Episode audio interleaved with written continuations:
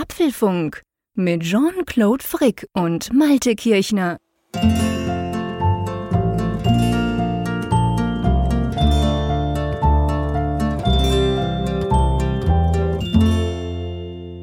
Hallo und herzlich willkommen zum Apfelfunk Ausgabe 306, welche wir am 15. Dezember Mittwochabend wie immer aufzeichnen.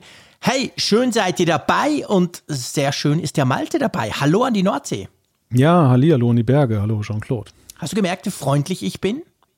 Ja, ungewohnt, ja, in der Tat. Ja, siehst du, das dachte ich mir natürlich, dass dir das gleich auffällt. Es ist mir nämlich dahingehend aufgefallen, ich habe mir das fest vorgenommen, heute bist du mal ganz freundlich, so die ersten 40 Sekunden. Ja, genau. Ähm, mal, mal gucken, wie lange es durchgeht. Genau, mal gucken, wie lange es durchhält, weil du hast so ein lustiges Video geteilt. Und da hast dann noch geschrieben auf Twitter, vielleicht erinnerst du dich, hast dann noch geschrieben, ja, das kommt dir ein bisschen bekannt vor. Er, erzähl mal. Erinnerst du dich noch? ja, genau. Ja, mir lief, mir lief die Tage so ein Video über den sozialen Weg sozusagen. Da ging es darum, ähm, über Freundlichkeit in der Schweiz. Und da, da kommt halt ein Mann in die Bäckerei und ähm, ja, dann ist es so, dass er dann irgendwie dann, dann grüßt sie und grüßt sie und dann wird alles so 20 Mal gesagt, ne? So, zieht sich extrem in die Länge, genau. genau. Van Vanille Weckerli oder so, wie das heißt. Ja, Vanille Weckerli und da 10 Franken, 10 Franken. Und das ist, irgendwie hat das bei mir was angesprochen, weil ich tatsächlich, als ich, als ich letztes Jahr im Frühjahr bei dir in der Schweiz war, mhm. festgestellt habe, dass es so im Miteinander, und das meine ich gar nicht jetzt negativ, sondern ich fand es irgendwie so auch, ja, ich fand es nett aber es gibt so eine unglaubliche Redundanz. Also man ist immer sehr freundlich zueinander und wiederholt auch eben viel, um dann nochmal ein bisschen Freundlichkeit reinzulegen, während ja die Norddeutschen dann pragmatisch äh, knapp und gut unterwegs sind. Und genau. dann manchmal das eher dann, äh, ja, gerade so für Süddeutsche oder für andere aus, aus anderen deutschsprachigen wirkt Regionen. So ein bisschen schroff. Ja, wirkt schroff, genau. Mhm. Wirkt wenig herzlich, nach ja. dem Motto, ach, der kriegt den Mund nicht auf ja. und so. Und ja, das, das, dieses Video nahm das halt aufs Korn. Das kam auch von der SRF, so gesehen war es ja. Ja, genau. Das ist von, aus der von, Schweiz. Von der Devil Late Night. Das ist so eine Comedy-Show, die es bei uns gibt. Und ich sehe die auch immer nur auf Twitter und im Internet und nie live. Ich weiß gar nicht, wann die ausgestrahlt wird, irgendwann spät in der Nacht. Aber er guckt schon Fernsehen und vor allem lineares Fernsehen. Aber die machen wirklich lustige Sachen. Und es ist ja tatsächlich so. Es hat ja wirklich was. Ich musste auch herzhaft lachen, als ich das gesehen habe. Weil, ähm, ich sag mal, der Schweizer bemüht sich schon, freundlich zu sein, was nicht zwingend heißt, dass er freundlich ist. Das muss man auch wissen. Aber das ist ja auch das, was uns dann oft so, ich, ich sage es ganz plakativ, beim Deutschen so irritiert. Wenn, wenn die dann zu uns kommen und bei uns arbeiten und dann sind die einfach so erstens brutal on point, weißt du, nicht drum rumreden, nicht ein bisschen noch vorne und hinten was dran bauen, sondern paff, zack. Und das ist dann schon etwas, das sagen dann auch die, also ich habe ja viele deutsche Kollegen, die sagen dann auch manchmal, hey, aber das, wie habt ihr denn da reagiert? Was war denn? Ich habe doch gar nichts Böses gesagt. Dann sage ich so, ja, nee, aber wie du es gesagt hast, ist für uns Schweizer ein bisschen ungewohnt. Und darum musste ich wirklich herzhaft lachen, als ich das gesehen habe. Wobei ich dann dachte, also ich meine, so redundant bin ich ja im Apfelfunk hoffentlich nicht. Kein Kommentar. No, jetzt musst du aber aufpassen. Jetzt, jetzt wird es aber gefährlich, mein Lieber. genau, aber ja, auf jeden Fall, das war definitiv ganz, ganz lustig und passt ja irgendwie. Ich glaube, solche Sachen sieht man ja ähm, oft dann erst von außen, weißt du? Dass mhm. du das geteilt hast, war lustig. Mein klar, es war eine Schweizer Produktion, die haben auch Schweizerdeutsch gesprochen. Aber ähm, solche Dinge finde ich, das ist manchmal ja schwierig, sich solche Sachen bewusst zu machen, wenn du selber drin bist. Aber wenn du dann von außen drauf gestoßen wirst, denkst du, ja, stimmt, genau, hat wirklich was, krass, wie lange wir brauchen, um ein Gipfel beim, beim Bäcker abzuholen quasi. Und ja, aber es ist, das es ist, ist auch mal diplomatisch schwierig, sowas dann auch gut zu finden, wenn man jetzt nicht selber da aufs Korn genommen wird. Also ich habe tatsächlich ja, okay, lange, lange überlegt, ob ich das wirklich teile, weil ich dann so dachte, das könnte jetzt dann auch despektierlich eben rüberkommen, so nach dem Motto, ach guck, der, der arrogante Norddeutsche macht sich jetzt lustig ja, über die Schweizer. Das kennen wir ja von dir. Ja, genau. ja, also da habe ich tatsächlich, weil, weil ich weiß halt, und das, das es gilt ja für diese Region hier ja ein Stück weit auch, die berühmten Ostfriesenwitze, die gemacht werden. Die, die Sachsen können ein Liedchen davon singen, die Bayern mitunter auch. Also es gibt, jede Region hat ja so ihr Leid dann mit eben schlechten Scherzen, die über sie gemacht werden, über Klischees, die da existieren. Absolut. Und deshalb bin ich dann immer so ein bisschen hin und her gerissen, ob solche Verballhornungen, ob man das dann wirklich gerade jetzt als, wenn man nicht über sich selber lacht, mhm. dann eben dann so teilen Du hast Aber in dem Fall, geschickt, das passt. genau. Ja, ich fand ich fand's am Ende ja doch ganz herzlich und ja, war Ja, okay. Auf jeden Fall ist lustig. Was wir auch ganz herzlich finden, ist, dass wir unterstützt werden in der Apfelfunk-Ausgabe 306. Diese Folge wird nämlich präsentiert von NordVPN. Und ich habe mir überlegt, lieber Malte, wir müssen mal noch generell über VPN sprechen, weil mir ist etwas aufgefallen. Wir nutzen das ja schon länger, wir kommen gleich zu all den tollen Vor Vorteilen, die das hat. Aber VPN ist ja schon beim einen oder anderen mit kompliziert und ah, da muss ich die IT fragen und ah, da läuft danach mein Computer nicht mehr richtig verbunden, weil man VPN ja sehr oft braucht, um zum Beispiel auf sein Firmennetzwerk zuzugreifen. Da wird das von irgendwelchen tollen IT-Menschen in der Firma, wird das Ganze konfiguriert. Und das VPN, NordVPN, welches wir nutzen, das ist da ziemlich anders, oder? Ja, in der Tat. Also es klingt erstmal kompliziert, weil alleine schon, wenn man die Beschreibung liest, was ist ein VPN? Das ist eine Tunnelverbindung, ein Tunnel im Netz sozusagen. Da schalten ja viele schon ab und sagen, oh Gottes Genau. Willen, Geheimwissenschaft, da weiß ich gar nicht, wie ich das bedienen sollte. Aber bei NordVPN ist es tatsächlich anders. Also ihr müsst euch nicht mit irgendwelchen Zugangsdaten herumschlagen oder IP-Adressen irgendwo eintragen. Ihr habt einfach nur eine Software, die ladet ihr herunter, dann legt ihr halt einen Account an und dann könnt ihr dann halt loslegen. Dann könnt ihr euch dann aus einer, auf einer Landkarte dann einfach dann ein Land aussuchen, wo ihr euch dann einloggen möchtet, um zum Beispiel jetzt dann irgendwelche Dienste, Websites oder, oder Streaming-Dienste, Videoportale dort zu nutzen, die für euer Land nicht freigeschaltet sind. Das könnt ihr dann einfach über diese Tunnelverbindung machen. Zum Beispiel, was weiß ich, Schweizer Fernsehen gucken oder österreichisches Fernsehen. Als Deutscher mache ich immer wieder gerne. Und dafür ist es halt recht nützlich. Ja, ganz genau. Und dafür gibt's auch 5500 Servern in über 60 Ländern. Keine Nutzerdaten werden aufgezeichnet und man kann das Ganze natürlich auch aus Security-Gründen brauchen. Am Flughafen, am Bahnhof, irgendwo, wo du dich vielleicht in ein WLAN einloggst, damit du ein bisschen schnelleres Internet hast. Dann bist du froh, wenn du per NordVPN quasi eben eine sichere, eine doppelt verschlüsselte Verbindung machen kannst. Ja, und man kann sechs Geräte gleichzeitig verbinden. Etwas, was ich relativ häufig brauche. Hab's ja auch schon erzählt, mein Sohnemann, der monatelang mit NordVPN unterwegs war, ohne dass es gemerkt hat auf seinem Tablet. Also das klappt alles hervorragend. Wenn ihr es mal ausprobieren wollt, nordvpn.com slash Apfelfunk. Dann äh, könnt ihr das Ganze testen. Zwei Jahrespaket, 73% Rabatt. Das kostet dann nur noch 2,80 Euro pro Monat und einen Monat gibt's noch kostenlos on top. Ja, vielen Dank an NordVPN. Freut uns sehr, dass ihr diese Folge unterstützt. Genau. Bevor wir in die Themen kommen, muss ich noch eine kleine Anekdote erzählen. Das ist ja mal so die, die Ecke hier des Apfelfunks. Naja, eigentlich erzählen wir ständig Anekdoten, Ernst aber wird's dann nachher, aber vor den Themen können wir noch rumblödeln. genau. Also eine Sache muss ich erzählen und das ist eigentlich schon ziemlich themenrelevant. Das ist fast schon eine kleine Diskussion, die wir gleich führen können. Ich hatte folgendes Erlebnis. Ich hatte am Montag beruflich ein Interview, was ich mit einer Landesministerin geführt habe. Und das fand dann statt über Cisco WebEx. Das ist ja eine, eine App, ein, ein Dienst. Ja, im Prinzip so wie FaceTime oder Skype und so weiter. Wird halt im professionellen Kontext viel genutzt als Konferenzsoftware oder Zoom. Und ähm, da war ich dann halt, da waren wir halt dann verbunden und dann habe ich da meine Fragen gestellt und ich habe das mit dem iPad gemacht. Und das iPad hat ja, das iPad Pro hat ja eine tolle Funktion, dass du dieses sogenannte Center Stage hast. Also du hast ja, um das mal kurz eine Erinnerung zu rufen, die es jetzt nicht so ad hoc wissen, da ist eine Ultraweitwinkelkamera eingebaut und die ähm, schneidet per Software schlau dann halt euer Bild wie ein Weitwinkelbild heraus. Und wenn ihr zum Beispiel so ein bisschen links aus dem, aus dem Fokus rausgeht, dann kann das bis zu einem bestimmten Grad dann euch halt folgen. Und das sieht so aus für Außenstehende, als wenn jemand sozusagen eine Kamera hat, so eine professionelle Kamera und damit euch folgt. Dann Genau, es sieht aus wie in, wie in Videos, YouTube oder so, wenn du weißt, die bisschen professionelleren, die haben einen Kameramann, der da so ein bisschen mit der Kamera rumspielt und das äh, wirkt wirklich professionell. Ich wusste gar nicht, dass das mit Cisco WebEx auch funktioniert. Cool.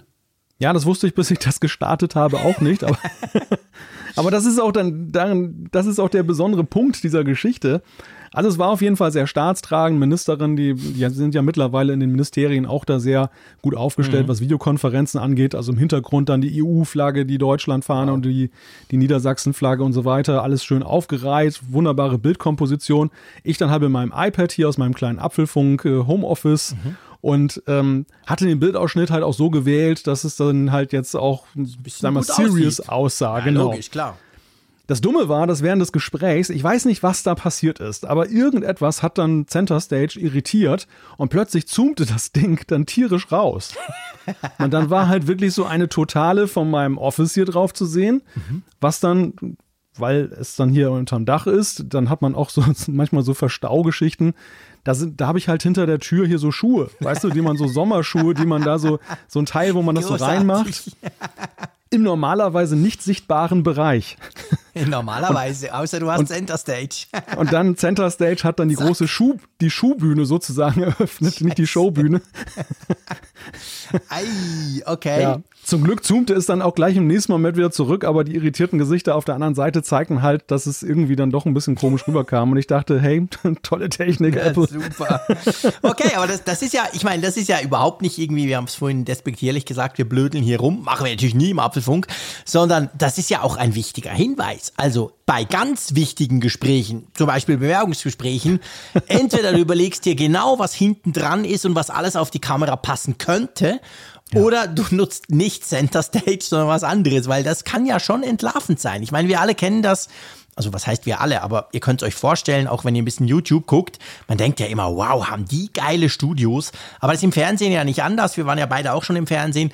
Da ist ja genau eine Ecke so, wie sie eben aussieht oder irgendwie ein Tagesschau-Studio, wo du denkst, wow, hammer, riesengroß. In Wirklichkeit ist es nur halb so groß und ganz klein. Aber links und rechts ist ganz viel ja, bei mir zu Hause war es früher Gerümpel oder eben Technik mhm. oder was auch immer.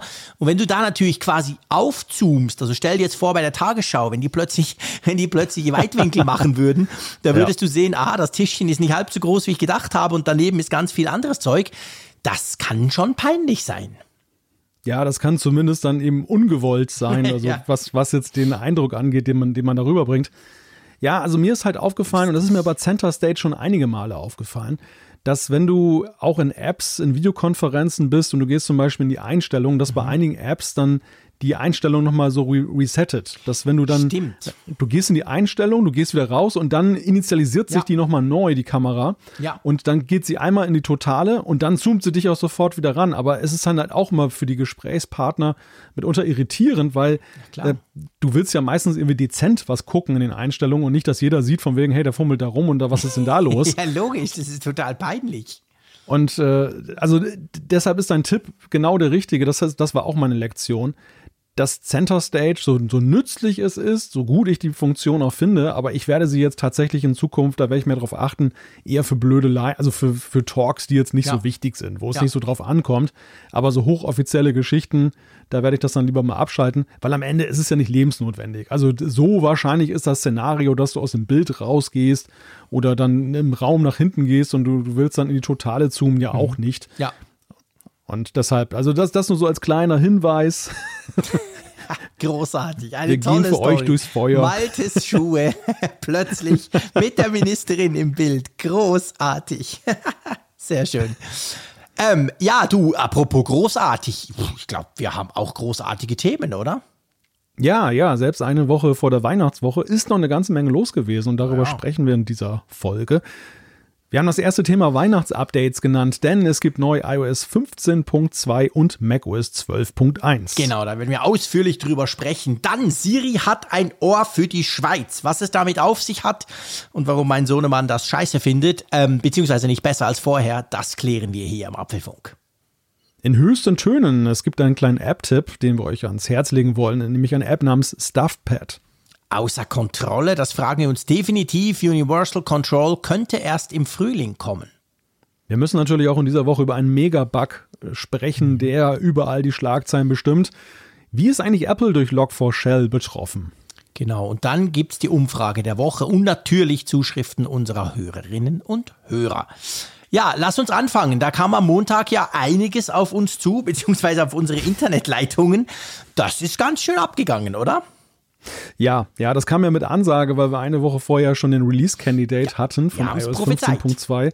Aber es gab kurioserweise noch einen zweiten. Also sie haben ihn tatsächlich dann irgendwie ja, nochmal kassiert mhm. und haben ihn irgendwie überarbeitet. Ja. Keine Ahnung, was sie da gemacht haben. Aber am Ende war es dann nicht der gleiche wie in der Vorwoche und dann, das war jetzt Montag, glaube ich. Ne? Mhm, genau, das, Montagabend dass das große Update kam. Genau, kam iOS 15.2, ähm, natürlich die ganzen anderen Updates, WatchOS und so weiter. Wir kommen dazu und eben auch macOS 12.1. Alles relativ groß und fett. Ja, und wir müssen mal drüber sprechen. Lass uns mal bei iOS 15.2 anfangen. Das ist sicher das. Natürlich gilt auch für iPadOS, logisch. Ähm, was genau ist da anders? Das ist jetzt mal wieder ein größeres Update. Das darf man, glaube ich, sagen, oder? Ja, in der Tat, das ist ein größeres Update, was dann einige Funktionen bringen, die wir uns ja eigentlich schon bei der WWDC der Weltentwicklerkonferenz in Aussicht gestellt wurden. Mhm. Aber eben auch das ein oder andere, was sich dann so ergeben hat. Das erste Feature, über das wir vielleicht mal sprechen können, das ist tatsächlich eines, was ich besonders interessant finde. Das ist dieser neue App Privacy Report, dieser App Datenschutzbericht. Dachte der, ich ja, mir, dass du das spannend findest. ja, gut, es ist, es ist ziemlich geekig, das spannend zu finden. Ich gebe es ja zu. Also ich glaube, der Normalnutzer wird sich vielleicht nicht unbedingt dorthin verirren, aber es ist so in puncto Datenschutz. Also wir hatten ja ganz am Anfang, hatten wir ja bei Apple dann diese Geschichte, dass die Entwickler ja angeben mussten im App Store, welche Berechtigung sie mhm. eigentlich abfragen genau. und was sie und was sie mit den Daten auch anstellen. Also dass sie, du musstest ja schon diesen, diesen Datenschutzbericht, diese Datenschutzkarten da ausfüllen. Mhm.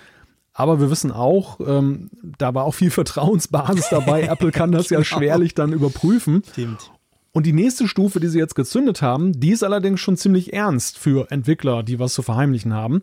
Denn es ist nämlich so, dass jetzt die Datenströme, die von einer App ausgelöst werden, also welches Server kontaktiert eigentlich eine App im Hintergrund, All das bekommt ihr jetzt angezeigt, wenn ihr wollt. Ihr müsst das erstmal aktivieren. Ganz wichtiger Punkt. Datenschutz. Ganz, ganz wichtiger Punkt. Ich, ich hake da gleich ein. Ähm, ihr müsst das aktivieren. Also ich habe gemeint, ich habe das natürlich gelesen, dachte, oh cool, weil ich erkläre dann gleich warum. Ich finde das auch eine geile Funktion, vielleicht aus anderen Gründen als du, aber ich finde es großartig. Und ich dachte dann so, okay, cool, jetzt habe ich ja iOS 15.2, jetzt, jetzt tut das dann. Und ich habe erst vor der Sendung dachte ich so, jetzt gehst du mal noch genau gucken, da müsste man doch eh irgendwo irgendwas sehen und habe dann gemerkt, nee, man sieht gar nichts. Du musst das, das ist quasi Opt-in. Also du musst das zuerst ja. mal die Funktion global unter Datenschutz, also Einstellungen Datenschutz. Da gibt es den App-Datenschutzbericht und da müsst ihr das aktivieren. Und in dem Moment, wo ihr das macht, ja, wird es richtig spannend. Ja, weil ihr dann nämlich plötzlich sehen könnt, ja, zu wie vielen Servern da eben Verbindungen aufgebaut werden. Und teilweise ist es dann eben auch wirklich dann vielsagend, weil man eben sieht, dass da auch Server aufgerufen werden, von denen man gar nicht denkt, dass sie aufgerufen werden, weil man ja eher jetzt, was weiß ich, irgendein ein Medium, dann, dann, dann denkt man da, dessen Server werden aufgerufen und dann werden tatsächlich noch irgendwelche Tracking- und Werbeserver aufgerufen, massenhaft oder eine irrsinnige Anzahl von Servern werden da, werden da angeklingelt und das ist dann halt schon ganz spannend, um mal zu sehen, was denn da eigentlich im Hintergrund passiert. Ja, ich finde das super. Also ich finde es ich find's toll, weil ich bin ja so ein Statistikfreak, ihr wisst das vielleicht. Und da hat so viele Infos drin. Ich finde es sind zwei Sachen. Das eine sind die Connections. Also zum Beispiel bei mir jetzt Gmail. Ich öffne das und dann sehe ich play.google, apis.com, inbox.google.com, ach schön wäre die Inbox noch da, ähm, und so weiter und so fort. Also da sieht man ganz viele Serververbindungen. Was ich aber auch spannend finde, ist, man wird sich dadurch bewusst, dass ja Apps, sehr viele Apps im Hintergrund irgendwas tun. Weißt du? Viele Leute haben ja. das Gefühl, okay, ich habe jetzt die App geschlossen und jetzt ist dann gut. Und ich meine, klar, dass WhatsApp vor 35 Sekunden meine Kontakte gecheckt hat, obwohl ich WhatsApp seit vier Stunden nicht mehr aufhab, okay. Damit rechnet man ja schon fast. Aber zum Beispiel spannend, ich habe so eine, so eine ähm, App drauf, Imaging Edge nennt sich die, die ist von Sony, für die Sony-Kameras. Und die hat vor acht Sekunden auf meine Fotos zugegriffen. Die App selber, und das weiß ich zufällig gerade, habe ich aber vor vier Tagen das letzte Mal geöffnet.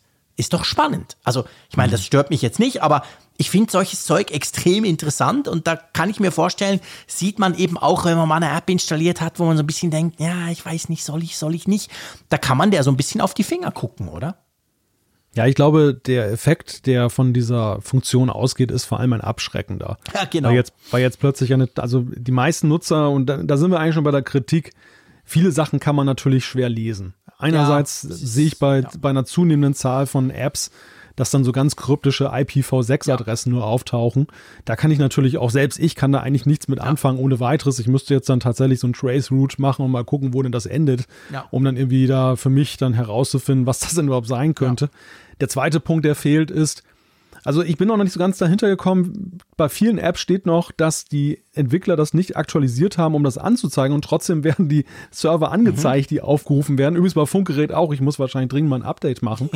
aber mir, mir, war gar nicht bewusst, dass ich als Entwickler was machen muss. Ich sehe aber auch ehrlich gesagt im Moment noch nicht wirklich den, den Vorteil da, mhm. daraus für den Nutzer, was ich, dass ich das tue. Denn was mir fehlt, und das würde ich als Entwickler sogar gerne tun, ist dem Nutzer eine Erklärung an die Hand zu geben, ja. warum ich diese Verbindung dann aufbaue. Ja. Also, dass ich einfach sage, wenn die, die und die Adresse aufgerufen wird, dann passiert das und das. Das, das muss ja nicht Mhm. Stimmt. unbedingt stimmen und Apple kann ja auch gerne dazu schreiben, dass das eben eine, eine Entwicklerangabe ist, also mit Vorsicht zu genießen. Mhm. Aber es würde die ganze Sache halt noch ein bisschen mehr in Kontext rücken für den Nutzer. Ja, das wäre sehr cool, dass man so ein bisschen was da, sich darunter vorstellen kann, ganz genau.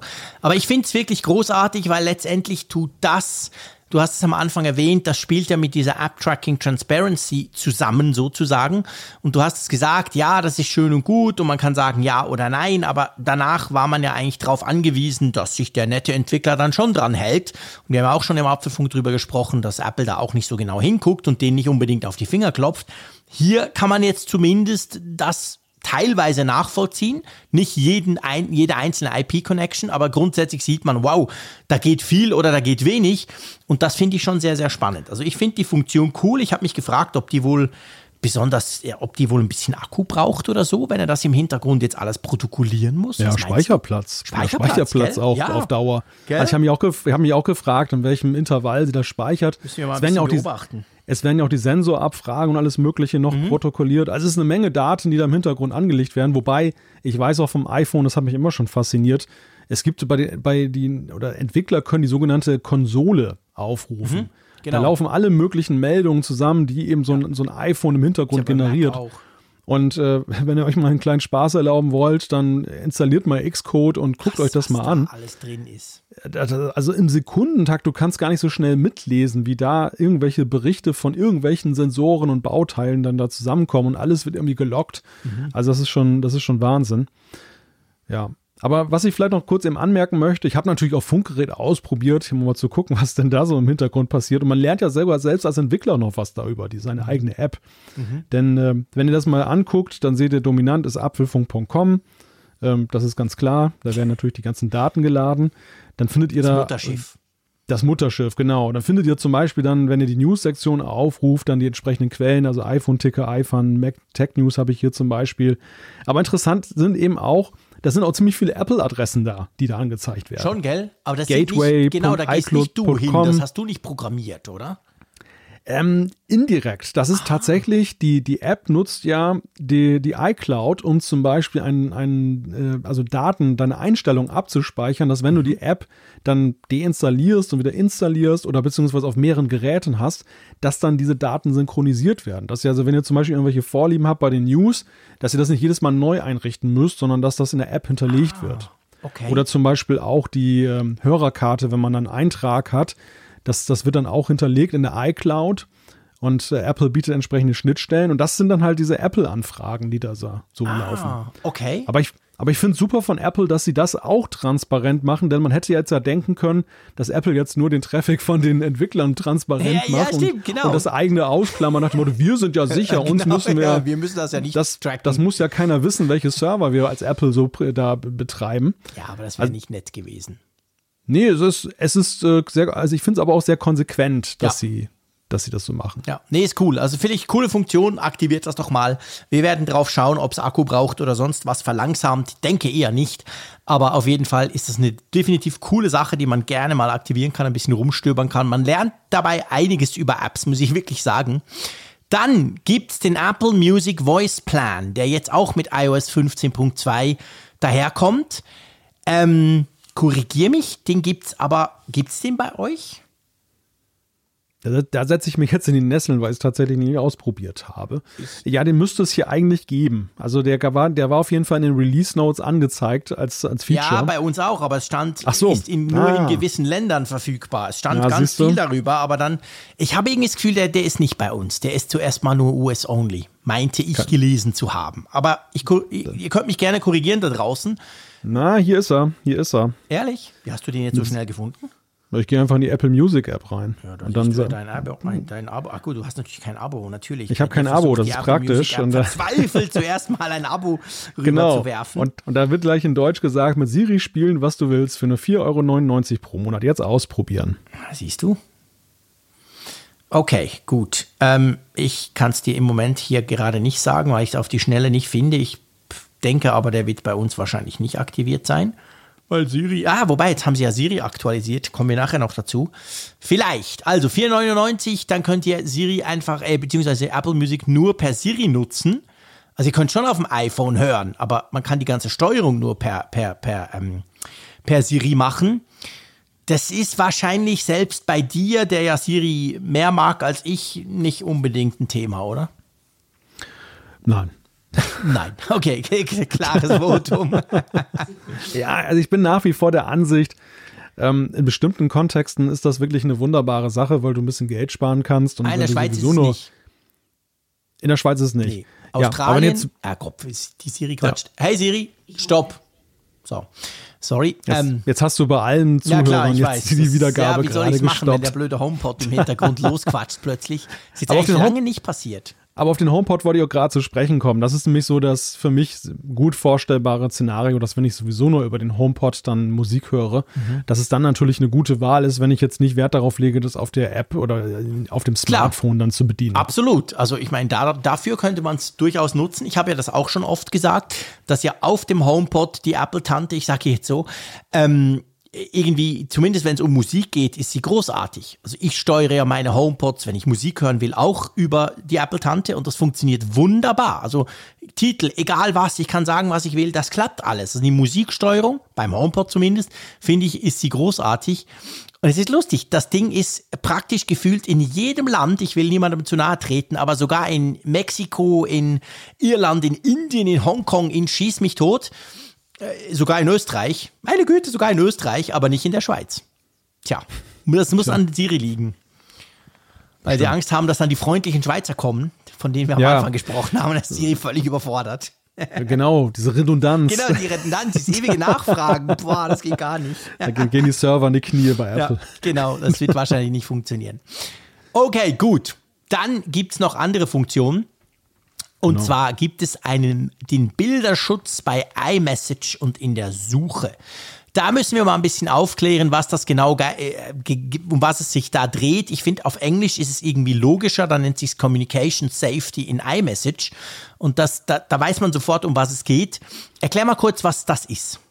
Ja, das sind zwei Drittel dessen, was vor einigen Monaten sehr kontrovers diskutiert wurde, nämlich Apples Initiative, da gegen CSAM dann oder in Sachen CSAM aktiv zu werden, also sprich eben Kinderpornografie da zu verhindern. Einerseits im Konsum, andererseits eben auch äh, in der Verbreitung selber, dass dann eben dann Kinder da Bilder von sich selber rausschicken dann an Fremde und so. Und diese zwei Komponenten, die jetzt drin sind, ist einerseits, dass in der Nachrichten-App dann ein, eine Warnung kommt, wenn da ein schwieriges Bild dann da des Weges kommt, dass das dann nur unscharf angezeigt wird und es werden dann auch die Eltern dann benachrichtigt, wenn das entsprechend eingestellt ist und bei der Suche werden eben auch bestimmte Abfragen nicht mehr so bedient, sondern da gibt es dann letzten Endes dann eben auch dann entsprechende Beratungshinweise. Genau, und jetzt muss man die Einschränkung machen. Ähm, es ist nicht dieses CSAM Project, ganz, ganz wichtig. Das geht mehr mit Machine Learning, wenn quasi das iPhone entdeckt, dass da Nacktfotos sind. Da geht es nicht um Kinderpornografie, da geht es wirklich um Nacktfotos, die zum Beispiel dein Kind ja bekommen könnte oder selber verschicken könnte. Du musst Opt-in, also du musst es aktivieren. Ähm, du musst eine Familiengruppe haben und es geht nur bei iMessage. Also sprich, die Kids, die mit WhatsApp unterwegs sind, Klammer auf, 95 Prozent, Klammer zu, ähm, dort nützt es natürlich nicht. Und soweit ich es rausgefunden habe in den letzten drei Tagen, es ist zumindest bei uns in der Schweiz noch nicht aktiviert. Weil ich habe zwei Buben, 10 und 12, die sind bei mir in der Familiengruppe, die haben beide iPhones. Ich habe wirklich alle Einstellungen durchgecheckt an meinem iPhone, an ihrem iPhone, mit ihnen zusammen natürlich. Wir wollten das ausprobieren. Ich hatte schon Medienanfragen dazu, ob ich was dazu sagen kann. Und ich sage ja nur gerne was in den Medien, wenn ich es auch mal ausprobiert habe. Und ich habe es nicht gefunden. Also offensichtlich ist da bei uns zumindest der Switch noch nicht auf aktiviert gesetzt. Ich weiß nicht, wie es bei euch aussieht. Ich muss gestehen, ich habe das jetzt noch nicht nachgeguckt, okay. weil ich so viel zu tun hatte in den letzten Tagen. Okay. Aber ähm, was interessant ist in dem Zusammenhang noch, das habe ich heute gelesen, dass, dass Apple das Thema CSAM an sich ja. jetzt aber dann klammheimlich von den Websites runtergenommen genau. hat. Ist komplett also, verschwunden das, äh, da werden wir wohl so schnell kein Wiedersehen mit haben, weil das ja mal so angetönt wurde. Das will man sich ja mal überlegen und das besser machen. Erinnerst du Aber, dich? Das haben wir prophezeit. Ja, ja, beide. genau. Also das, ich glaube, das kam mit wann Ansage. kam das? Das war doch dann ungefähr drei, vier, fünf, sechs Wochen später hieß es, ja, wir haben es jetzt verschoben, es kommt noch nicht mit iOS 15 nach diesem gigantischen Shitstorm im Sommer. Und ähm, wir haben doch damals schon gesagt, hey Freunde, das kommt nicht, vergesst es, das, das, das lassen, das, das schieben die nicht nur raus, sondern das lassen die runterfallen. Und genau so ist es jetzt passiert. Sie bringen jetzt einen Teil davon, das hast du ja gesagt, aber eben den, ich sag mal, den unproblematischeren Teil, weil da nicht irgendwie was gescannt wird oder so und auch nicht verglichen mit, mit Datenbanken und so weiter, sondern das ist reines Machine Learning, das versucht, Nacktfotos zu entdecken. Und ja, kann man natürlich nutzen. Ich habe einfach so ein bisschen das Gefühl, das ist auch wieder so eine Funktion, das ist für mich typisch Apple. Ich, ich finde es in der von der Idee her finde ich es gar nicht schlecht. Ich meine, ganz wichtig, man, man aktiviert das nicht einfach, sondern man bespricht das natürlich mit seinen Kindern. Also finde ich hm. mega wichtig. Aber ähm, grundsätzlich finde ich die Idee ganz gut. Aber es zeigt halt, Apple, für Apple existiert ja nur Apple. Es gibt ja keine andere Messaging-App auf der Welt außer iMessage. Es gibt auch mhm. kein anderes Betriebssystem, es gibt kein anderes Ökosystem, es gibt einfach Apple, Apple oder Apple. Und das zeigt sich bei so Funktionen, die sind natürlich gut gemeint. Man kann auch sagen, ja, aber wie soll denn Apple WhatsApp irgendwie und so? Klar. Aber dadurch ist halt der Effekt natürlich kommt drauf an, vielleicht in den USA, da wird ja iMessage extrem stark genutzt, da ist der Effekt sicher ein anderer. Aber bei uns, also wenn ich jetzt meine Kids angucke, äh, also iMessage brauchen wir einfach in der Familie. Das ist unser Familienmessenger. Wunderbar. Aber sonst brauchen die ausschließlich WhatsApp. Ja, ich finde es auch schwierig, weil ähm, in der Tat ist es ja so, dass ja auch viel, auch selbst in den USA natürlich andere Messenger genutzt werden. Und die Frage, ist das ein Feature, mit dem man sich jetzt profilieren kann, nach dem Motto, nutze unseren Messenger, weil er ist besonders sicher. Mhm. Ich finde eher, und, und da hätte Apple immer noch positive PR bekommen, nutze ein iPhone, dann ist es sicher. Das ist eigentlich die bessere Botschaft. Also, mhm. dass das letzten Endes dann äh, systemweit zur Verfügung steht, diese, dieses Schutzfeature und ähm, ja. dann verknüpft es mit der Frage, ich habe halt ein iPhone, da ist das. Stimmt. Ein Android-Phone kann ich es nicht machen. Das hätten sie ja immer noch so kommunizieren ja, können. Stimmt. Aber dass sie das jetzt stattdessen dann zur Messages-Geschichte gemacht haben, ja, finde ich jetzt auch ähm, in, in, unseren in unseren Breiten ja geradezu exotisch, weil ja, ja gerade in der jungen Zielgruppe ist das, glaube ich, nicht gerade die verbreitetste App. Nee, definitiv nicht. Das denke ich auch. Also von dem her spannend. Ihr dürft mir gerne schreiben, wenn ihr das aktivieren konntet falls ihr das wolltet. Dann, ähm, aber ich, ich glaube eben, ich meine auch irgendwo gelesen zu haben, das sei noch gar nicht aktiv. Das sei sogar in den USA noch, aktiviert, noch nicht aktiviert. Ich habe das irgendwo ja. gelesen gehabt. Also von dem her, nie, nie, müsst nicht wahnsinnig viel rumsuchen, weil es, also zumindest ich lege meine Hand ins Feuer, das Ding ist bei uns noch nicht aktiviert worden. Sonst hätte ja, ich es gefunden. Auch, ich habe auch gerade, während wir gesprochen haben, mal so ein bisschen rumgescrollt hier, aber es sticht nicht müsste, Auge. Es müsste wirklich, also vielleicht einfach, wir können ja, wir können ja die Anleitung dahin, dahingehend geben. Es müsste, du gehst in die Einstellungen und dann gehst du auf die Bildschirmzeit. Und dann willst du eben bei, hast du ja deine Familie drin, also deine Kids, dann wählst du da das Kind und dort hast du ja ein Ding, das nennt sich Kommunikationslimits. Da kannst du quasi einstellen, wenn sie außerhalb der erlaubten Zeit mit iMessage kommunizieren, dürfen sie da überhaupt oder dürfen sie nur bestimmte Kontakte? Bei uns ist das zum Beispiel die Familie, das ist ja auch in der Nacht. Schickt mir manchmal der Sohn dann noch eine iMessage, wenn ich oben am Arbeiten bin, weil er noch irgendwas will oder so. Das kannst du dort einstellen und dort drin müsste das sein. Aber wenn du da eben reingehst, dann ist das eben nicht drin. Also von dem her gesehen, ich glaube, das Ding ist noch nicht aktiviert worden, aber die grundlegende Technik kommt mit iOS 15.2 daher. Also ich nehme an, da müssen sie noch irgendeinen Server-Switch pro Land oder so, damit das dann erscheint, oder? Wahrscheinlich, ja. Ja, genau. Gut, dann hat es ja auch noch Funktionen, und das meine ich jetzt gar nicht böse, sondern dann hat es durchaus noch Funktionen, die wahrscheinlich eine breitere Masse ansprechen. Und zwar geht es um den Makromodus der neuen iPhones. Ja, genau. Wir kriegen einen Button spendiert, also nichts Großartiges eigentlich. Ja, Ganz, wann kriegt man in der Kamera-App schon einen Button spendiert? Ich bitte dich, ja, das ist selten. Okay, wenn man das so sieht, ist es natürlich ein großes Ereignis, aber ich glaube, in der Entwicklung war es bei Apple tatsächlich eine sehr einfache Geschichte. Sie haben einen, einen Button platziert, dass du jetzt den Makromodus dann eben dann auch deaktivieren kannst. Also wir wissen ja bei den äh, neueren iPhones dann der, der Pro-Klasse, wenn ihr da ganz nah rangeht, dann geht das eben auf die Ultraweitwinkelkamera, dann habt ihr so einen Makromodus, super toll. Aber es gibt eben Situationen, da will man den vielleicht gar nicht ja. automatisch aktiviert haben und dann habt ihr jetzt neu die Möglichkeit, dem iPhone zu sagen, nee, ich möchte gar kein Makro. Ja, genau. Und was ich ehrlich gesagt fast spannender finde, ist, dass du überhaupt siehst, wenn der aktiv ist. Weißt ja. du, ich meine, klar, du machst die Kamera auf, du gehst ganz nah ran, zack, dann siehst du ja diesen Umschalteffekt wenn du es aktiviert hast, generell, man kann es ja inzwischen auch deaktivieren global, aber dann ich finde, dann siehst du, ah, und dann kommt jetzt links, kommt so ein gelbes Blümchen, dass du siehst, aha, da ist er jetzt quasi im Makromodus und wenn du auf dieses Blümchen drückst, dann springt er wieder zurück, dann macht er quasi den Makromodus aus.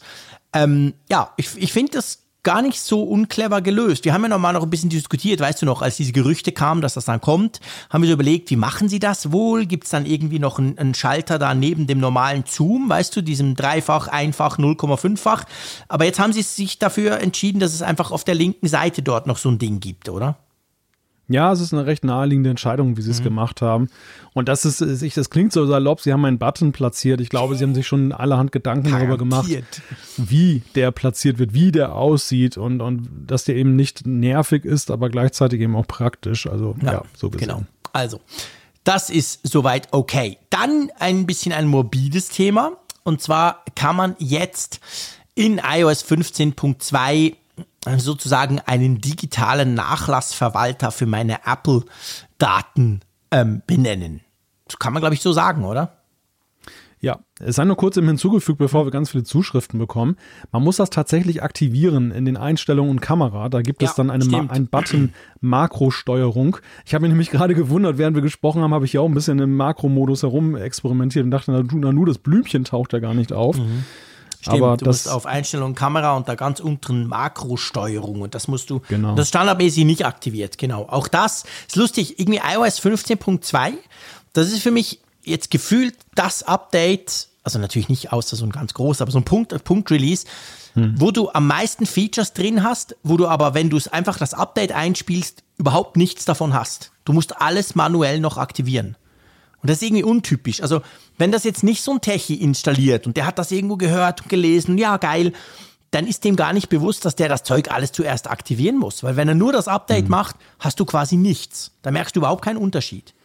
Das ist ein gutes Argument, zumal diese Funktionen ja auch ziemlich versteckt sind. Also wenn es wenigstens Extrem. einen Splash-Screen gäbe, der dann nach dem ersten, nach der, nach dem ersten Aufrufen sagt, pass mhm. auf, ich habe jetzt diese neue Funktion für dich parat ja. und vielleicht im ersten Moment auch sogar so einen Wahlschalter bietet, willst du es sofort aktivieren? Falls nicht, da, dort und dort findest du es. Mhm.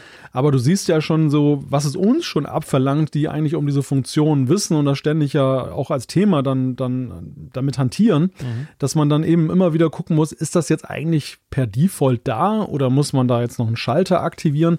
Und wo ist der Schalter möglicherweise? Weil die, die Einstellung App ist über die Jahre auch immer mehr angewachsen. Hey, krass, das war recht logisch strukturiert. Das, ich finde das ein wichtiger Punkt. Komm, da müssen wir noch ganz kurz drüber sprechen.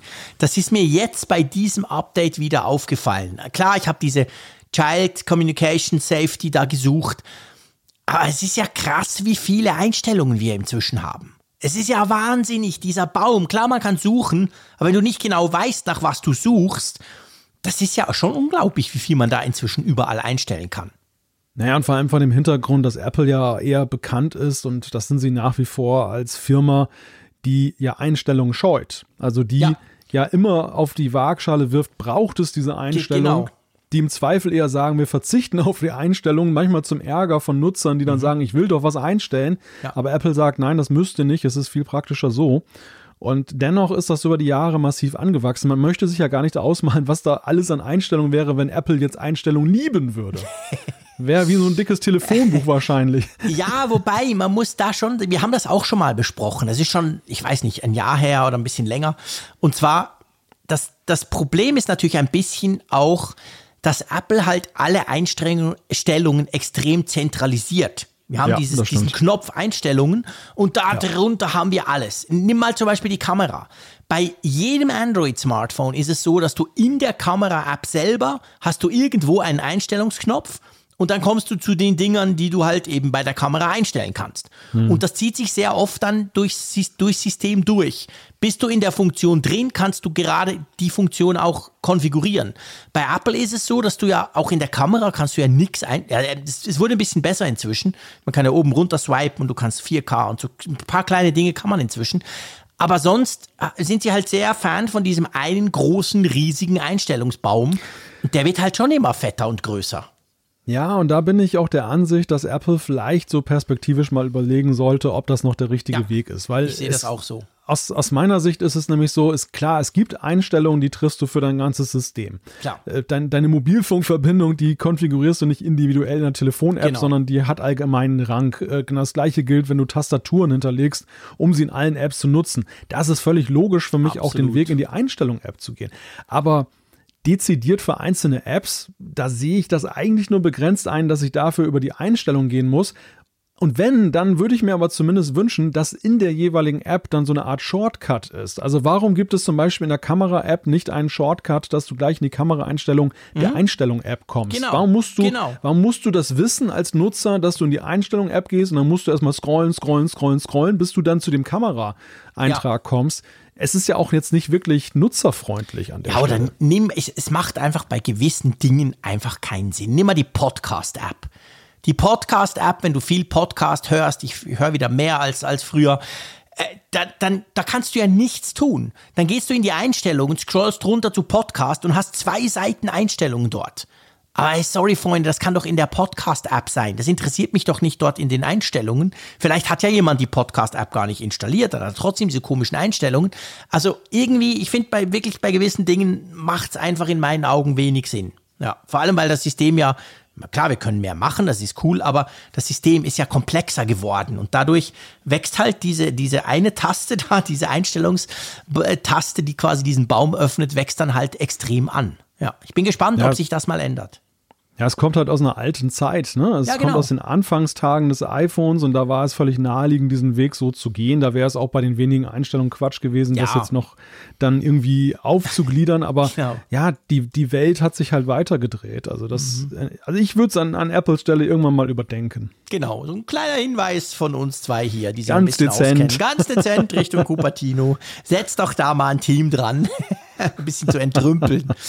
Apropos Team ransetzen. Ich glaube, Sie haben auch den Apfelfunk gehört und seit Jahren lästert ja der Frick über die Siri, was einerseits mit der Dummheit der Siri natürlich zu tun hat, andererseits aber auch mit dem beschränkten Funktionsumfang, den wir hier in der Schweiz hatten und ich darf sagen hatten, was natürlich mich immer nervt. Du weißt es, das mag ich gar nicht, wenn der Schweizer quasi benachteiligt wird. Und zumindest in dem Bereich, zur Dummheit kommen wir vielleicht noch, hat sich jetzt tatsächlich etwas getan, dass du natürlich auch schon wieder als freundlicher Deutscher auf Twitter dann gleich wieder ähm, rum, rumranten musstest. Du Jetzt- hast den armen Zeier da damit attackiert. Ja. Jetzt hast du aber Monterey völlig übergangen. Oh shit, wo haben wir das denn? Ah, du hast recht, ich habe das und die, total vergessen. Die Liges, die Liges, die sind wir auch noch gar nicht weitergekommen. Entschuldige, dass ich Ja, da du hast recht. Zurückspule. unser, unser Skript ist inzwischen auch wieder Einstellungsbaum von Apple. Ich habe da tatsächlich, habe da ein paar Zeilen übersprungen. Okay, wir vergessen das mit Siri, da kommen wir nachher dazu. Ähm, ja, du hast recht. Boah, meine Güte, siehst du, wir sind noch gar nicht so weit. Hey, die Zeit schreitet voran. Ja, genau, wir wollten drüber sprechen, über den digitalen Nachlassverwalter. Was ist das genau? Ja, das ist die Möglichkeit, dass äh, du für den Fall, dass du verstirbst, dann halt dann Kontakten, denen du dann eben traust, in der Regel der Lebenspartner, Familie, ähm, dann halt die Möglichkeit bietest, leichter an deine Daten heranzukommen. Und äh, da kannst du einen entsprechenden Kontakt definieren, so einen Nachlasskontakt. Und ähm, dieser Nachlasskontakt, der bekommt dann einen, über die Message-App kannst du dann einen, einen einzigartigen Zugriffscode dann halt rüberschicken. Beziehungsweise du kannst ihn auch ausdrucken und äh, das dann allerdings auch in Verbindung weiterhin mit einem, äh, mit einer Sterbeurkunde, die dann durch Apple dann gecheckt wird auf Gültigkeit, ermöglicht dann halt diesen Kontakten dann halt, falls du gestorben bist, leichteren Zugriff, als wenn du jetzt dann, oder es geht ja eigentlich, ich weiß gar nicht, geht überhaupt, geht das überhaupt? Wahrscheinlich gar nicht, ne? Also, dass du an die Sachen rankommst, jetzt ohne dann die Passwörter zu kennen. Und, Nee, das geht eben wirklich nur, wenn du das dann bei Apple, ähm, also du musst dich dann bei Apple melden, also du nicht, Ja. du bist ja tot, aber der, dein Nachlass quasi, äh, Verwalter. Und der kann dann einerseits mit diesem Code und andererseits eben mit der Sterbeurkunde und dann sagt Apple, okay, ja, stimmt, ist der richtige. Und der gibt dann wohl den Zugriff auf deine Daten. Genau, Fotos, Nachrichten, iCloud, Notizen, genau. Dateien, Apps, die du runtergeladen hast Genau. und Backups. Also im Grunde genommen das ganze Paket, darauf kannst du dann Zugriff dann nehmen. Ist, also ich habe das ausprobiert gleich, ich war neugierig und äh, du also ich bin aber jetzt, noch recht lebendig. ja, ich bin ja nicht gestorben, aber nein, ich habe das, ich habe es ausprobiert, dann eben diesen Kontakt einzurichten Mhm. und das hat ja schon so etwas makabere Züge, ne? Also das, das ist auch so, ist auch deinen Mhm. Klar. Kontakten nicht unbedingt angenehm, wenn sie eine Nachricht von dir kriegen, wo dann drin steht hier, wenn Malte gestorben ist, dann hast du hier einen Zugriffscode. Nein, ja, natürlich nicht. Scheiße, klar nicht. Aber auf der anderen Seite muss ich sagen, ich habe mir genau das gleiche überlegt. Ich dachte so auch, wow, krass. aber seien wir ehrlich, in der digitalen Welt, in der wir uns heute bewegen, in der wir aufwachsen, in der wir leben, ist das ja ein Riesenthema. Also Auf jeden ganz Fall. konkret, Stand heute, jetzt der 15. Dezember um, keine Ahnung, 11 Uhr am Abend. Wenn mich jetzt der Schlag trifft oder ich einen Herzinfarkt kriege und hier beim Podcasten sterbe, dann habe ich das Problem, dass ich meiner Frau kein einziges meiner Passwörter irgendwie mal gesagt habe oder irgendwo aufgeschrieben habe. Sprich, die ist völlig lost zuerst mal. Die kann ich an mein, ich meine, der iPhone-Code kennt sie, aber sonst, die kann mehr oder weniger nichts. Und dass man dafür irgendwelche, ich sag mal, Workflows oder Möglichkeiten bietet, finde ich drum schon wichtig, auch wenn es zugegebenermaßen ein bisschen morbide ist. Ja, es ist ja eher verwunderlich, dass wir 14 Jahre nach dem ersten iPhone gebraucht haben, bis das eigentlich, bis eigentlich diese ganzen ähm, Begleitthemen rund, also die, die Verknüpfung von Leben und Digitalen Ja. jetzt so richtig in Features mündet. Ich denke das auch mal beim Thema digitale Gesundheit, dieses Wellbeing, dieses, dass du eben nicht zu viel ähm, das nutzt mit der Bildschirmzeit und so. Das kam ja auch alles relativ spät. Ja. Ähm, das sind jetzt so die, so die Lektionen, die eben die Gesellschaft zieht aus eben diesem Alltagsgebrauch, dem jahrelangen mit den Geräten, dass man feststellt, also wenn du es zu viel nutzt, ist nicht gut und, und wenn du stirbst, dann wie, wie kommen deine Leute ran, weil, weil es eben auch so in den Alltag verwoben ist, dass es eben nicht mehr egal ist. Man legt so ein Smartphone eines Verstorbenen nicht einfach in die Schublade und sagt, ja, das war's dann halt, sondern da sind Erinnerungen drin, da ist das halbe Leben drin in dem Gerät. Ja. Und äh, der Verstorbene möchte es vielleicht auch eben jemandem hinterlassen. Ja, er genau. möchte gar nicht, dass es dann endet, diese Geschichte an der Stelle. Ja, ja, ganz genau. Also, das kann man definitiv tun. Ich, ich meine, natürlich, man kann auch einen Zettel machen mit seinen Passwörtern, den ausdrucken, irgendwo in Safe legen oder in eine Bank oder was auch immer. Und dann hat man dadurch natürlich auch Zugriff. Oder man macht es eben über diesen Weg, den Apple jetzt mit iOS 15.2 eingeführt hat. Wollen wir zum Mac kommen? Genau, wir kommen zum Mac. macOS Monterey 12.1 bringt äh, ein paar Features, die wir schon ganz vergessen haben, dass der Mac sie noch nicht kann. Zum Beispiel SharePlay. Ja. Irgendwie, das hatte ich so, ich habe inzwischen, ja klar, das iPhone, das iPad, die können das inzwischen, die konnten es nicht am Anfang mit iOS 15, aber es kam dann mal. Aber stimmt, der Mac, der kann das, bis, bis Montag konnte der das noch gar nicht, gell? Der war noch im Hinterherhinken, was Ja. das anging. Wo, wobei ich bei der Gelegenheit auch festgestellt habe, dass ich immer noch den großen Test von SharePlay vor Ach mir komm, habe. brauche ich jeden Abend, echt? Nein, natürlich nicht. Ich habe es noch nie gebraucht. Ich weiß auch Mit- nicht, warum ich es brauchen sollte. Ja, mit dir wollte ich das mal ausprobieren, dass wir uns beide uns mal 30 was Jahre gemeinsam angucken. Aber ich werde es meinen Kids nicht zeigen. Weil ich glaube, die würden das noch ganz cool finden. Könnte ich mir vorstellen. mal, mal schauen. Ja, ich könnte es natürlich mal testen. Die könnten es ja untereinander testen. Zusammen was auf ihren iPads gucken oder so. Ja, oder wir gucken mal was Ja, gemeinsam. na, wir gucken mal was, genau. Statt immer dieser blöde Apfelfunk am Mittwochabend. Genau. Machen wir mal Mal was Sinnvolles. Filmabend. Genau, wir machen mal einen Filmabend. wir lassen glaub, Apfelfunk ausfallen. Ich glaube, die größte Herausforderung ist tatsächlich A, die App zu finden, die es schon unterstützt. ja, genau. Ja, ja, Und den jenseits Film, jetzt von, viel von schwieriger. App. Und das noch viel schwieriger. Also da braucht es eigentlich KI, die uns Ja, da so ein bisschen definitiv. unterstützt, Der etwas zu finden, was uns beiden gefällt. Genau, der freundliche Schweizer und der kühle Norddeutsche. Was könnten die zusammen gucken? Ihr dürft uns das gerne mal schreiben, wenn ihr da eine Idee habt. Ja, genau. Wir nehmen Vorschläge entgegen. genau. Aber sie müssen, aber sie müssen SharePlay-kompatibel sein. ja, das muss auch noch sein. Ja, kommt nichts jetzt, muss gucken. genau. Was soll schon kommen? Wer kann denn das? Ich meine, Netflix kann es noch nicht. Also Ja. die werden es wohl auch nicht können. Die waren ja am Anfang gar nicht auf diesem Slide. Disney Plus soll es wohl können. Ihr könnt einen alten Trickfilm gucken, als wir noch jung waren oder so. Schwarz-Weiß. Ja, schwarz-weiß, genau. Naja, okay, gut. Also SharePlay, ge- genug gelästert, ähm, kommt jetzt oder ist jetzt auf dem Mac mit macOS Monterey 12.1. Apple Music Voice kommt natürlich auch drauf, wenn man es hat, außer in der Schweiz. Der digitale Nachlass ebenfalls. Könnt ihr also auch da aktivieren auf dem Mac quasi. Wobei, wenn ihr es auf dem ähm, iPhone in der, es ist ja eine iCloud-Einstellung, also ganz wichtig. Das betrifft ja nicht nur das iPhone, das betrifft dann letztendlich alle eure unter dieser iCloud laufenden Apple-Geräte. Das geht auch. Ähm, ich, gell, es gibt neue Fotorückblicke, oder? Genau, sie haben das erweitert. Also es gibt da neue Sachen. Die Dinger sind ja ganz schön, finde ich. Also am Ich Anfang fand ich das immer großartig. so eine Spielerei, wo ich dachte, ja, kann man haben, muss man nicht haben.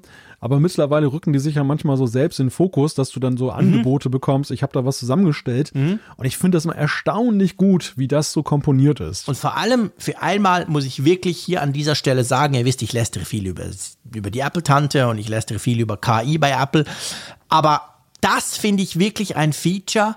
Ich habe das Ganze ja auch bei Google Fotos. Und ich habe ja seit tausend Jahren Google Fotos. Also ich beame immer alle meine Fotos auf diese beiden Dienste. Also sowohl bei Apple wie bei Google, weil ich überall viel Speicher habe.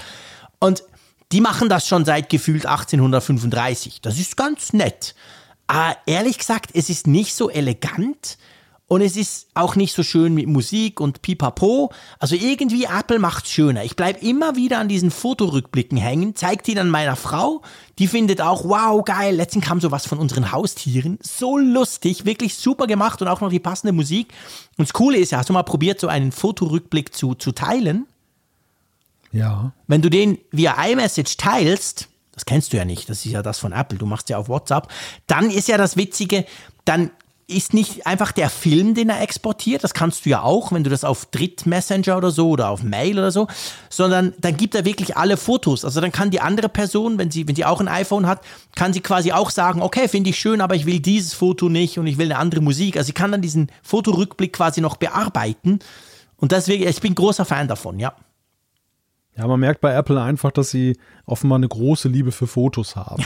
ja, definitiv. Also das, das, zeigt sich auch an diesem Widget, was man ja da auf den Homescreen da positionieren kann, das ja auch so KI-mäßig mhm. unterwegs ist. Du bekommst immer irgendwie einen Vorschlag aus deiner Library und es sind wirklich inspirierende Vorschläge. Sind, ich habe genau so das die, Widget auch an. Ich, ja, ich komme mal da durch drauf. Es sind, es sind nicht so diese Querschläger, wo du sagst, ah, da hast du dich damals fair fotografiert, das wird doch kein Mensch mehr sehen, sondern es sind ist wirklich auch nicht Bilder. peinlich, wenn das mal Nein. jemand sieht oder so? Ja. Nö, gar nicht. Also sind, es sind Bilder, die in der Regel bei mir so positive Erinnerungen genau. wecken. Ja, bei mir auch. Ja, absolut. Letztens waren wir beide übrigens da zu sehen. Ehrlich?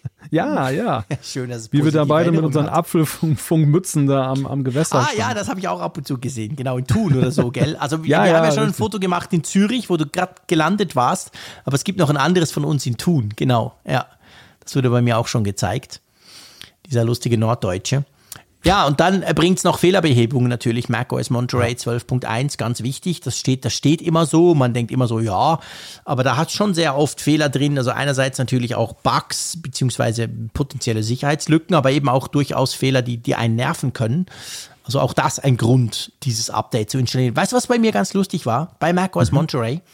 Ich habe am Montag gearbeitet am Abend und der hat das im Hintergrund runtergeladen.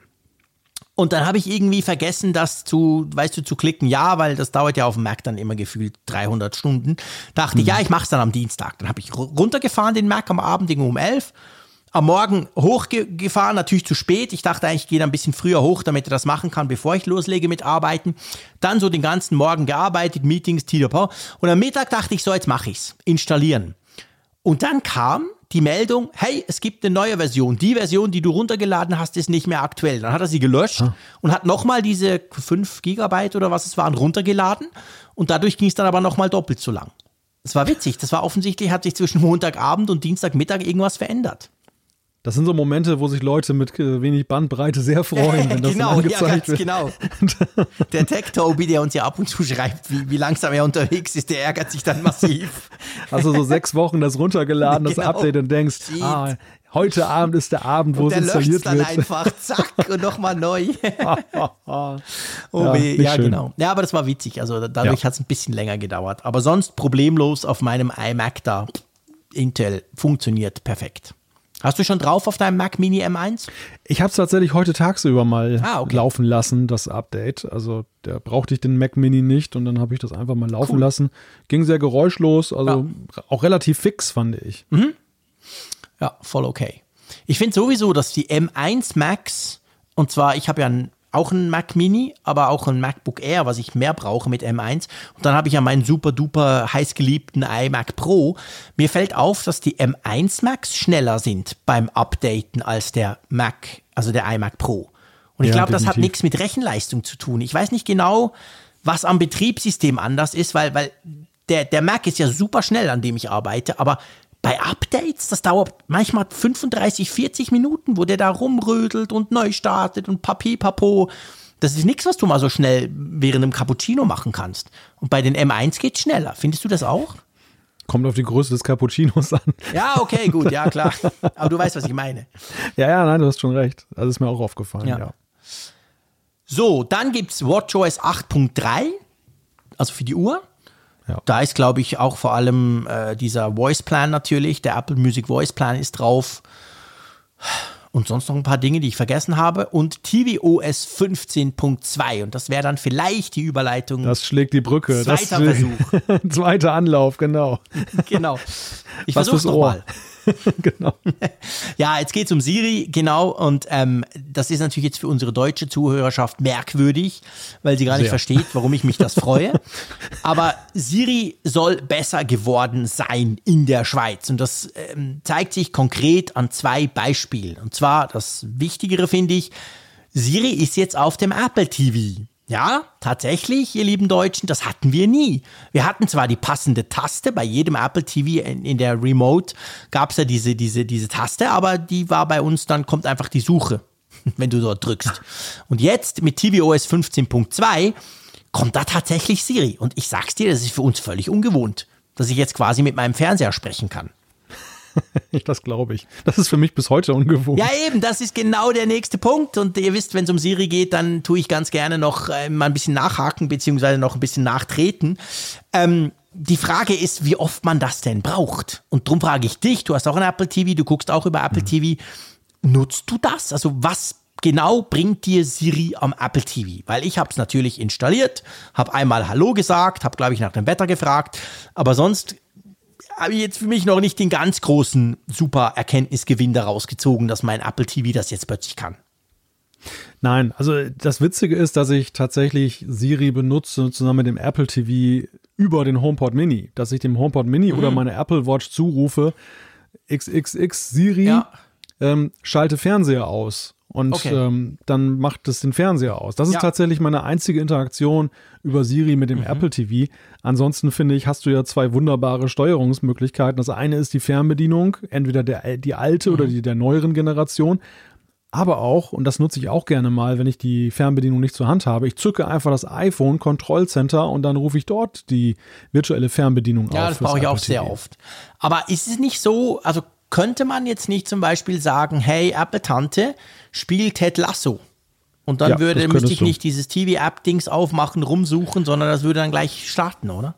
Ja, könntest du natürlich. Die, die Frage ist halt, wie oft kommen solche Szenarien letzten Endes für dich vor? Und das ist, glaube ich, der Gewohnheitspunkt. ich sag's mal, ich sag's umgekehrt. Das kommt bei uns schon noch vor. Die Kids, wir gucken ab und zu TV. Mehr als Ja. vor den Kids, ganz ehrlich gesagt. Es gab eine Zeit, als ich ganz jung war, da habe ich viel Fernsehen geguckt, dann gar nie mehr. Und jetzt mit den Kids gibt schon so ab und zu den Fernsehabend quasi am Weekend, den wir machen. Dann dürfen sie irgendeinen Film gucken auf, von unserer iTunes Library.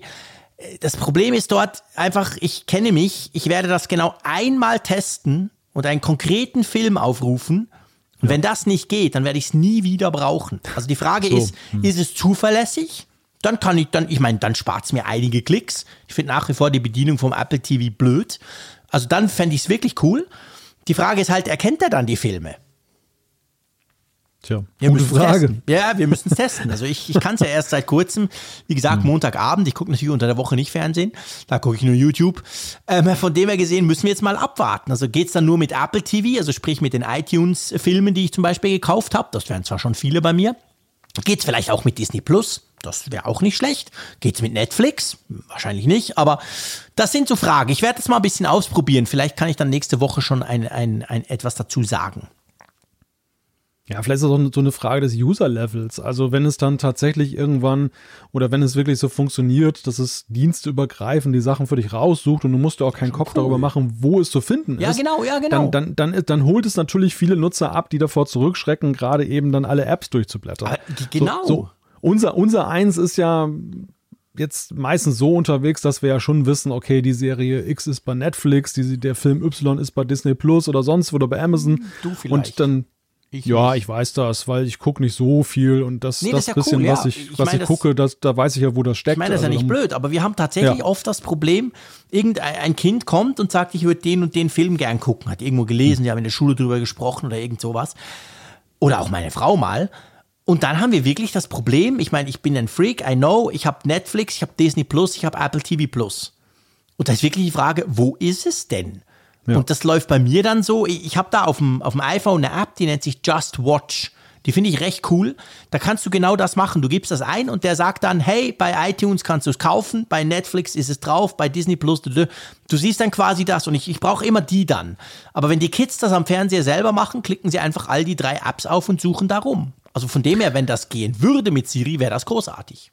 Naja, es ist ja sowieso ein Problem unserer Zeit. Ich weiß, es gibt ja Websites, die einem da so ein bisschen ja, genau. helfen, aber dass du bei der zunehmenden Zahl von Streamingdiensten ja manchmal wirklich dieses Szenario hast, ähm, du, also du willst nicht dir eine Serie vorschlagen lassen. Das ist ja das, wie die Streamingdienste es gerne sehen. Du gehst genau. in ihre App rein und sie analysiert dein Verhalten, was genau. du gerne guckst und sie macht dir Vorschläge, du lernst neue Serien kennen, mhm. wunderbar. Mach aber was ist eigentlich, ja doch, das kommt schon vor, okay. aber was machst du, was machst du eigentlich, wenn du jetzt dann die Lieblingsserie deiner Kindheit, meinetwegen, du willst Knight Rider ja, genau. mal wieder sehen. Wo läuft eigentlich Knight Rider zurzeit, in welchem Streamingdienst?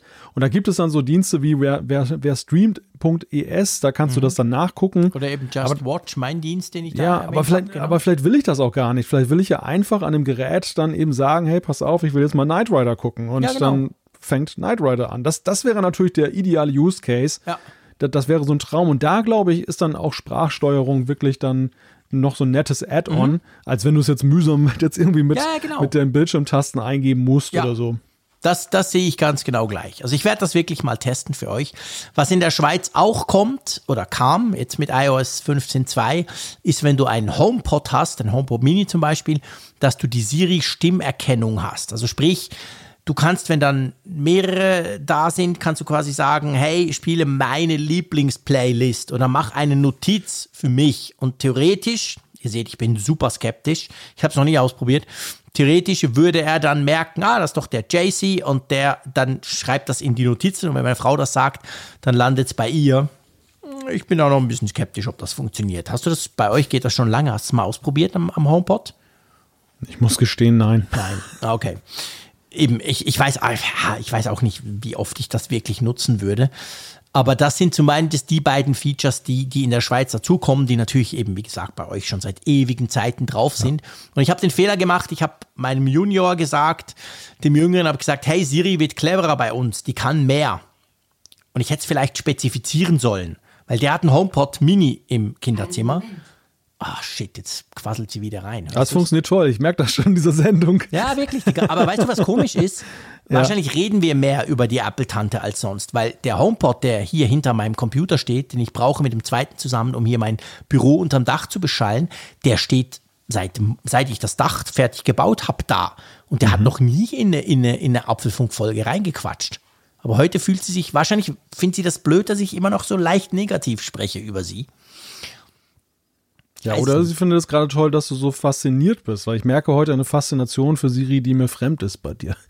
Ja, ich meine, es wäre ja schön, wenn diese Features auch alle funktionieren würden. Ich habe ja nicht grundsätzlich was gegen sie, ja. aber ich finde halt einfach, sie verspricht viel mehr, als sie hält. Übrigens alle anderen auch.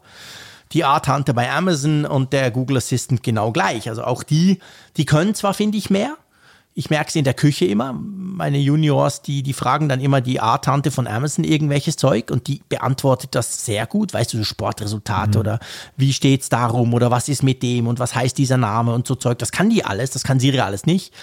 Aber auf jeden Fall, der Sohn war dann enttäuscht, weil der hat da mit seinem HomePod Mini rumgespielt, hat, glaube ich, eine Stunde lang mit dem gequatscht und hat ganz viele Sachen ausprobiert, die er offensichtlich schon mal ausprobiert hatte.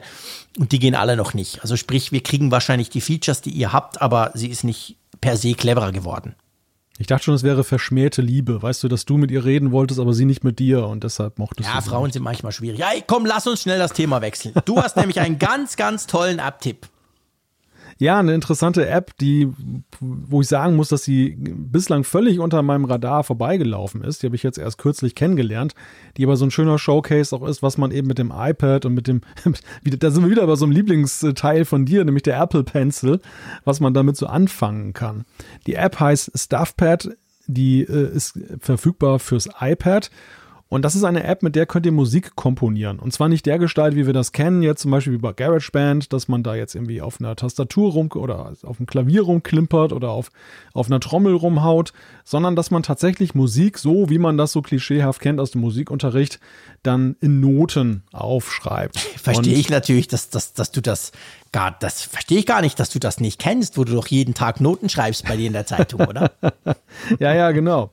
Und du kannst dann halt verschiedene Musikinstrumente, also es ist eine, eine App, die richtet sich schon primär an Musiker mhm. oder Leute, die musikalisch begabt sind. Deshalb ist sie auch von bislang völlig an mir vorbeigegangen. Mhm. Aber eigentlich kann eigentlich auch wirklich sie jeder benutzen und damit ein bisschen herumspielen. Und man kann, es gibt dann auch eben Vorlagen, die kann man sich dann runterladen und ah, das äh, man ist kann cool. sie man kann sich Instrumente dann auch runterladen und dann kann man wirklich da anfangen, Noten zu schreiben und Musikstücke zu komponieren.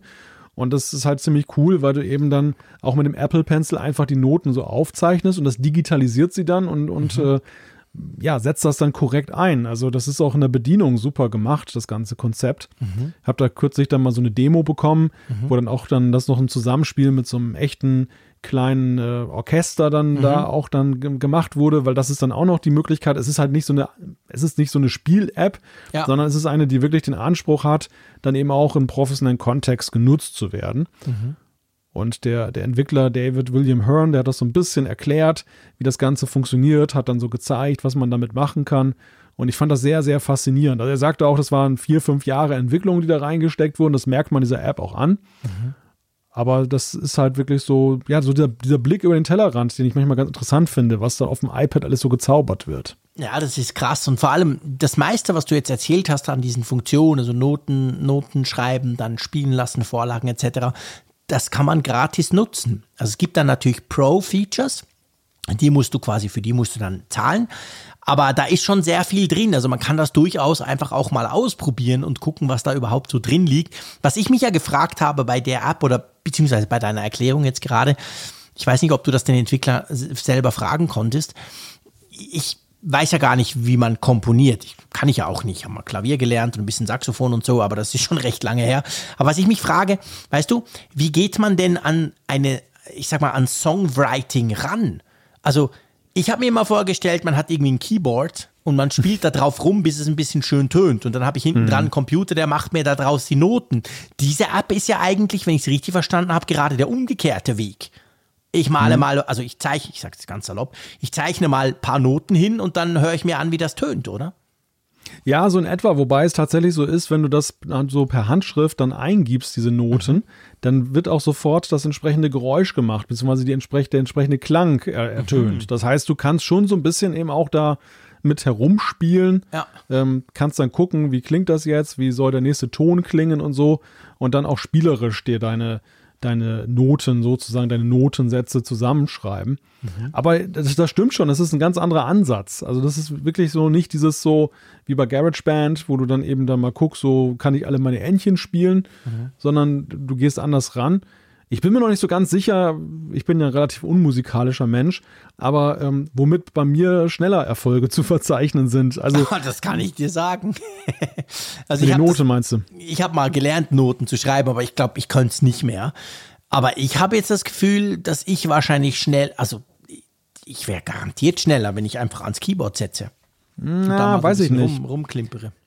Ja, aber das Problem beim Keyboard ist ja, dass du relativ schnell dann komplexe Handgriffe eben auch beherrschen musst. Und da habe ich dann einen Knoten in den Händen. Okay, also da, ja, da scheitere ich dann sehr schnell, während eben hier bei der, bei der App mit den Noten ist es ja letztendlich so, du kannst das so ganz gemütlich entwickeln. Also du musst nicht diese halsbrecherischen äh, Verknotungssachen können, sondern du kannst eben mehrere Instrumente gleichzeitig spielen lassen. Du kannst dann eben auch schwere Handgriffe einfach durch Visualisierung machen. Du musst dich natürlich nur damit vertraut machen, wie sowas denn aussehen kann. Ja, also du musst letztendlich dir mal angucken, so, so andere Musikstücke, wie, wie machen die das denn ja. eigentlich, Ja. dass es so klingt, wie es klingt. Ja, Aber genau. Ich kann mir vorstellen, da kann man auch ganz witzige Sachen mitmachen. Ja, definitiv. Naja, und es, und es ist halt wirklich so, ein- so ein Showcase, wo man halt so sieht, was du, wenn du so ein iPad hast, idealerweise ein sehr großes, weil das braucht ein bisschen Display, Ja. dass du eben dann auch dann möglichst viel sehen kannst dann an Noten. Klar. Aber was du, was du damit anstellen kannst, das finde ich immer wieder spannend und was manche Leute, hier auch der David, so professioneller Komponist, was der so draus macht. Ja, ist schon cool. Ja. Sehr, sehr spannend. Wir verlinken das Ganze. Stuffpad nennt sich das. Und ihr könnt euch das mal anschauen. Wie gesagt, man kann das auch gratis äh, nutzen und, und Dinge dabei ausprobieren. Cool. Äh, weniger cool, lieber Malte, ist unser nächstes Thema, oder? Wir ja. müssen uns auf eine längere ähm, Wartezeit einstellen bei einem, wie ich finde, doch sehr, sehr coolen Features, das wir eigentlich gehofft hätten, dass es auf den Mac kam mit macOS Monterey. Ja, so ganz dezent hat Apple die Notiz, äh, es gibt ja mal dann so einen Button bei, bei Features, die sie auf der Website ankündigen, die noch nicht da sind. Mhm. Und da war zuletzt bei der sogenannten Universal Control, womit ihr dann Mac und iPad dann eben dann universell kontrollieren könnt. Dann eben, ihr könnt dann sozusagen rüberspringen von einem Gerät aufs andere und das dann so weiter bedienen, ohne dann die Gerätschaften zu wechseln. Das sollte erst im Herbst kommen und aus dem Herbst ist jetzt Frühjahr geworden. Brom. Krass, wurde vorgestellt quasi an der WWDC, also knapp, ja eigentlich auch noch im Frühjahr. Der Sommer hat ja erst Ende Juni angefangen. Und dann sollte es im Herbst kommen mit macOS Monterey, kam eben nicht. Und jetzt wird es verschoben quasi äh, auf den nächsten Frühling. Hm, schade. Hm. Weiß man warum? Nein, da gibt es natürlich kein Wort zu von Apple, woran es liegt. Okay. Und ähm, ja, vielleicht ist das Problem, dass es so kompliziert zu realisieren ist, also dass, dass Apple das noch nicht zufriedenstellend hinbekommen hat. Einige vermuten auch schon, dass Logitech vielleicht was dagegen gesagt hat, weil die haben ja so ein Feature auch dann da, das heißt wie Flow, da kannst du, dass es irgendwelche Patentstreitigkeiten mhm. dann da gibt, auch möglich, dass man ja, da irgendwie Lizenzierung. interessiert sich Apple dafür, was andere, was andere meinen. Ja, aber es ja, das stimmt. Sein, ja. Aber wo, ja gut, andererseits das Verhältnis von Logitech und Apple ist ja eigentlich ein gutes. Ne? Also ja anders jetzt als mit anderen dann, wo es ihnen egal ist. Ja, aber stimmt. ich glaube, mit Logitech dann gerade im Zubehörmarkt sind sie ja dann doch ganz gut unterwegs. Ja, nee, da wollen sie sich vielleicht nicht verscherzen, klar. Aber ich könnte mir tatsächlich vorstellen, dass es funktionell eine riesige Herausforderung ist, weil, weil, weil, Apple will es einfach perfekt haben ja. und wahrscheinlich in irgendeinem Szenario funktioniert es nicht so, wie sie sich das vorstellen und sie tüfteln und tüfteln und tüfteln und haben es jetzt dann einfach zurückgestellt. Ja, Die Frage auch. ist, kommt es überhaupt? Ja, gute Frage. vielleicht lassen sie es, ja, vielleicht kommt es gar nicht. Who knows? Mal schauen. Ja. Wir bleiben dran.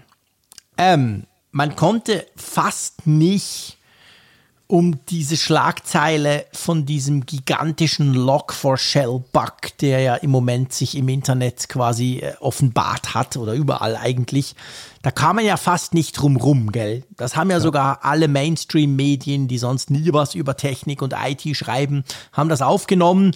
Diverse Warnungen auch von staatlichen Stellen. Eine richtig üble Sache, dieser Log4Shell-Bug. Also in einer Java-Bibliothek quasi ist ein ganz, ganz übler Bug drin. Und diese Java-Bibliothek wird eben praktisch überall genutzt. Unter anderem auch bei Apple, oder? Ja, auch bei Apple, zum Beispiel in der iCloud, äh, fand das Verwendung. Neueste Nachricht ist, dass Apple das wohl gefixt hat jetzt für sich. Mhm. Aber es ist halt wirklich ein übergreifendes Thema, das ihm dann auch Apple eine Weile be dann betroffen hat. Es geht ja darum, dass ja eben in diesen Logs kann man dann, dafür braucht man wohl auch kein riesiges Fachwissen, dann entsprechende ähm, Sonderzeichen einschmuggeln, mit denen kann es dann gelingen, dass man dann Dinge ausführt, die auf, ja, eben nicht vorgesehen sind auf dem mhm. System. Und das ging relativ einfach und das, da ist dann noch übergreifend dann, da diese Open Source Software überall irgendwo drin ja, steckt genau. und sehr viel drin steckt, da war es dann ein sehr verbreitetes Problem. Ja. Aber das, du sagst, sie haben es schon gefixt. Ja, habe ich vorhin gelesen, dass Apple das Krass. jetzt wohl im Griff hat, die Geschichte. Sind ja alle dran, mit Hochdruck ja, jetzt dann massiv. diese Sache dann ja. aus der Welt zu schaffen weil eben auch bekannt ist, wie man es macht. Es gibt Anleitungen und so. Und, äh, er ist ja, eine ganz fiese, eigentlich Zero-Day-Lücke. Also es gibt, du, du, hast es gerade gesagt, es gibt Anleitungen. Man, man weiß, wie man, offensichtlich ist es auch relativ einfach. Man muss jetzt nicht der Mega-China- oder Russland-Hacker sein, um das ausnutzen zu können. Und es ist fast in allen Systemen drin. Und ich glaube, das macht es auch so, so krass. Also das macht auch diese Warnungen, die ja da von, von, von staatlichen Stellen kamen, bei euch wie bei uns auch. Ich glaube, die waren drum auch so drin eindringlich, gell? Weil das einfach sehr, sehr, sehr verbreitet ist und der Fehler noch nicht überall gepatcht ist und gleichzeitig die Ausnutzung gar nicht so schwierig ist, aber man damit maximalen Schaden anrichten kann, oder? Ja, und weil es überall steckt, ne? Ja, also genau. weil es auch dann so Systeme, die eben auf gar keinen Fall vulnerabel sein sollen, dann eben auch betroffen waren. Und das hat dementsprechend dann sehr große Aufregung ausgelöst. Dann das äh, Bundesamt für Sicherheit in der, in der Informationstechnik hat dann den roten Alarm sozusagen ja, genau. ausgerufen. Genau. Und das war schon ja. was, ja. Ist eigentlich, weiß man das? Also bei Apple, gell, es ging ja von Anfang an, ich habe das auch gelesen, schon am Wochenende, immer um die iCloud. Also offensichtlich ist in Anführungszeichen nur die iCloud betroffen gewesen, oder? Ja, so hat es zumindest den Anschein. Ja. Also dort hat man es dann halt auch getestet und hat dann an zwei Tagen erst festgestellt, die Lücke ist nutzbar. Am dritten Tag, das war wohl der 11. Dezember, gelang der Nachweis nicht mehr, dass es funktioniert. Also da cool. hatte Apple das gefixt. Ja, super. Und äh, ja, bei allen anderen Sachen wurde ein bisschen gemutmaßt, ob die dann auch dann in Mitleidenschaft gezogen sein könnten, aber so wie es ausschaut, wohl augenscheinlich ja. nicht. Sehr gut, super. Also auf jeden Fall auch für euch da draußen, wenn ihr in nächster Zeit auf irgendeinem System eine Update-Aufforderung bekommt, bitte spielt das Update ein. Kann gut, gut möglich sein, dass genau dieser Bug dann eben dadurch gefixt wird. So, wollen wir mal zur Umfrage der Woche kommen? Genau. Wir wollten letzte Woche von euch wissen, ähm, ob Gesundheitssensoren in den AirPods für euch ähm, was war die Frage, wichtig waren, oder? Ich, ein Kaufgrund. Kaufgrund, ein Kaufgrund genau, ich merke ja. gerade, ich, mein Fenster ist zu klein. Ein Kaufgrund wären oder nicht. Und wenn muss den Computer, muss den Computer in dein Zimmer stellen. äh, wo, wo ist er denn vorher schon? Natürlich. Ja, aber du sagtest, dein, dein Fenster ist zu klein. Ach so, mein, ja, genau, ich hab's. ah, du Scherzkeks. Ähm, wenn ich mir das so angucke, dann muss ich sagen, dass eigentlich Apple rein aus unserer Umfrage her müssen sich nicht die Mühe geben, da extra Gesundheitssensoren reinzuknübeln, oder? Mm, jein, also das, ich finde tatsächlich, das Feld ist ziemlich geteilt. Die dominante äh, Antwort ist dann halt Nein mit 41,8 Prozent von den über 2000 Teilnehmern. Aber wenn du eben schaust, dann vielleicht und ja, machen dann doch zusammen ja mehr eben als dann 50 Prozent aus. Also 20 Prozent sagen äh, ja, 34,8 Prozent vielleicht, machen das abhängig vom Feature. Ja, genau. Also es ist nicht der Oberburner, das ist jetzt nicht der vielleicht absolute halt Kaufgrund. So ja, ja, gut, aber ich meine, wir würden es ja auch davon abhängig machen, was für einen Nutzen letztendlich die Funktion hat. Wir haben ja schon Features gesehen, Gesundheitsfeatures auch bei der Uhr. Also nehmen wir mal Blutsauerstoff. Nice to have, aber ist ja jetzt anders zum Beispiel als der Puls jetzt dann wäre nicht ganz oben auf meiner Prioritätenliste, was ich brauche. Nee, auch jetzt, wo man es hat, nicht. Absolut, definitiv. Da bin ich ganz bei dir. Das, ähm, ja, das, ich, ich finde ich find im Moment sogar, es ist nicht mal ein Nice to have. Ich weiß, jetzt schreiben da wieder alle Sportler, die sagen, doch, genau darauf habe ich gewartet, dürft ihr gerne tun, dann lerne ich wieder was. Aber für, mein, für mich oder für meinen Workflow muss ich sagen, ich gucke da eigentlich nie drauf. Ja, nein, in der Regel ja. nicht. Also auf jeden Fall gut. Sagen wir mal, es ist ähm, nicht ganz klar, aber es gibt doch relativ viele, fast die Hälfte, die halt klar Nein sagen. Muss ich wirklich sagen, nö, ist für mich kein Kaufgrund. Aber ja, natürlich, bei so Umfragen, wir müssen auch sagen, man muss ja mal gucken, was kommt. Ich will es ja auch mal sehen im Sinn von, ah, oh, vielleicht macht Apple ja was ganz anderes oder irgendwas Sinnvolles oder bastelt was drumrum, wo man dann sagt, ja, da wäre schon auch praktisch. Also von dem her müssen wir da, glaube ich, einfach mal abwarten, ob das wirklich kommt. Wir haben es ja letzte Woche schon gesagt, die Gerüchte sind schon relativ lange da. Also man geht davon aus, irgendwann müsste sowas dann kommen und dann können wir es dann auch bewerten. Genau. So, wir haben eine neue Umfrage der Woche natürlich. Und ihr wisst, wenn ihr mal aufs Datum guckt, wir nehmen das jetzt am 15. Dezember auf. Weihnachten ist nah. Und darum dreht sich auch unsere Frage. Genau, wir wollen von euch wissen, spielt Apple bei deinen Weihnachtsgeschenken 2021 für dich oder für andere, also es ist egal, ob es jetzt um ein Geschenk für euch geht, das ihr euch selber gewünscht habt oder ob ihr andere beschenken wollt, eine Rolle. Genau, und da gibt es die Möglichkeit, ja sehr, ja ein wenig, vielleicht nein oder weiß ich nicht, keine Ahnung. Genau. Ja, genau. mal gucken, wer da bei Apple shoppen geht. Könnt ihr natürlich auch schreiben, was ihr shoppt. Das würde mich durchaus auch interessieren. Neugieriger Sack, wie ich nun mal bin. Ähm, wie sieht es bei dir aus? Nee, das machen wir dann. Äh, machen wir nächste Woche. Wir wollen ja nicht Jetzt bin ich gerettet. Haha, du hast doch nichts, genau. ja, genau. Oh, die nächste Woche ist dann noch knapper. Musst du dir was einfallen lassen, mein Lieber. genau. Du, dann lass uns mal zu den, ähm, um zu den Zuschriften unserer Hörerschaft kommen. Und bevor wir da konkrete Zuschriften heraussuchen, können wir ein paar generelle, ein paar Themen zusammenfassen, oder? Ja, genau. Wir haben sehr viel Feedback zu zwei Themen bekommen, wo wir korrigiert bzw. ergänzt wurden. Das eine Thema ist das Feuerwerk. Da hatten wir ja beim letzten Mal drüber gesprochen, warum das denn eigentlich verboten ist. Und der naheliegendste Grund fiel mir, fiel uns dann nicht mehr ein nämlich dass es schlichtweg deshalb gemacht wird, weil die Intensivstationen ja sowieso schon durch Corona belastet sind und sie sollen nicht weiter belastet werden durch Verletzungen, die im Zusammenhang mit Feuerwerk stehen. Mhm. Und aus dem naheliegenden Grund hat man halt gesagt, dass es dann eben dieses bundesweite Verkaufsverbot gibt und dann in Deutschland Landes, in den, ja, in den jeweiligen Landesländern dann nochmal dann eben Abbrennverbote. Also das ist der Hauptgrund, warum das ist und Ja. nicht nur, weil man sich dann eben dann, weil, weil die Menschen sich zusammenrotschen und dann gemeinsam feiern. Stimmt, das war, das haben wir ja so ein bisschen, ähm, darüber haben wir viel gesprochen gehabt, genau, ja. ja. der andere Punkt ist natürlich absolut nachvollziehbar und auch komplett sinnvoll, oder? Ja, absolut. Das zeigt am Ende nur, dass, dass das Feuerwerkthema uns beiden nicht so am Herzen liegt, dass wir da nicht dran gedacht haben. Nee, Weil wenn man wenn man blöd. jetzt weiß, dann ist es total naheliegend. Ja. Aber ja. Genau. Ähm, dann haben wir mindestens genauso viel, sogar ein bisschen mehr Zuschriften bekommen. Zu der Geschichte, ich habe ja drüber gesprochen, über WhatsApp und über die Möglichkeit, dass man dort Nachrichten jetzt löschen kann. Das hatten wir als Thema. Also man kann einstellen pro Chat, wie, wie lange die Nachrichten da bleiben wollen. Ich habe mich ja geoutet, dass ich sie möglichst schnell raushauen will. Da haben wir interessante Zuschriften bekommen. Auch Leute, die geschrieben haben, ja, aber wenn du es nach 24 Stunden löscht, dann müsste man doch eigentlich keine Nachrichten schicken. Genau darum will ich es ja nach 24 Stunden löschen. Aber vor allem haben sich alle Zuschriften darum gedreht, dass sie gesagt haben, hey, aber das kann ja iMessage auch. Das kann man ja in iMessage einstellen. Und das stimmt. Richtig. Du kannst in den Einstellungen global, und das ist das Zauberwort, einstellen, dass iMessages nach, ich weiß gar nicht, habe es gar nicht offen, du wahrscheinlich auch nicht, aber das kriegen wir hin. Ähm, das machen wir quasi live on stage hier. Man kann das ja unter Einstellungen Nachrichten und dann Nachrichten, blub, wo ist es? Ganz 30 weit Tage oder ein Jahr. Genau, Nachrichten behalten, unbegrenzt ein Jahr oder 30 Tage. Das stimmt, das ist wirklich cool, definitiv. Ähm, und ihr seht, dass ich da zum Beispiel bei mir, un, also ihr seht es nicht, aber ihr hört es jetzt, ich habe da unbegrenzt eingestellt, weil das natürlich iMessage brauche ich wirklich ausschließlich für die Familie und für gute Freunde. Und das will ich natürlich behalten. Aber was eben der Unterschied ist, finde ich schon, was schon eine Rolle spielt, bei WhatsApp kannst du das pro Chat. Also ich kann nicht einfach global sagen, hey, ich schmeiß das raus nach sieben Tagen, sondern ich kann sagen, ja, den Chat behalte ich so lange, den schmeiße ich nach 24 Stunden raus, weil es sowieso nur immer ganz kurzfristige Sachen sind.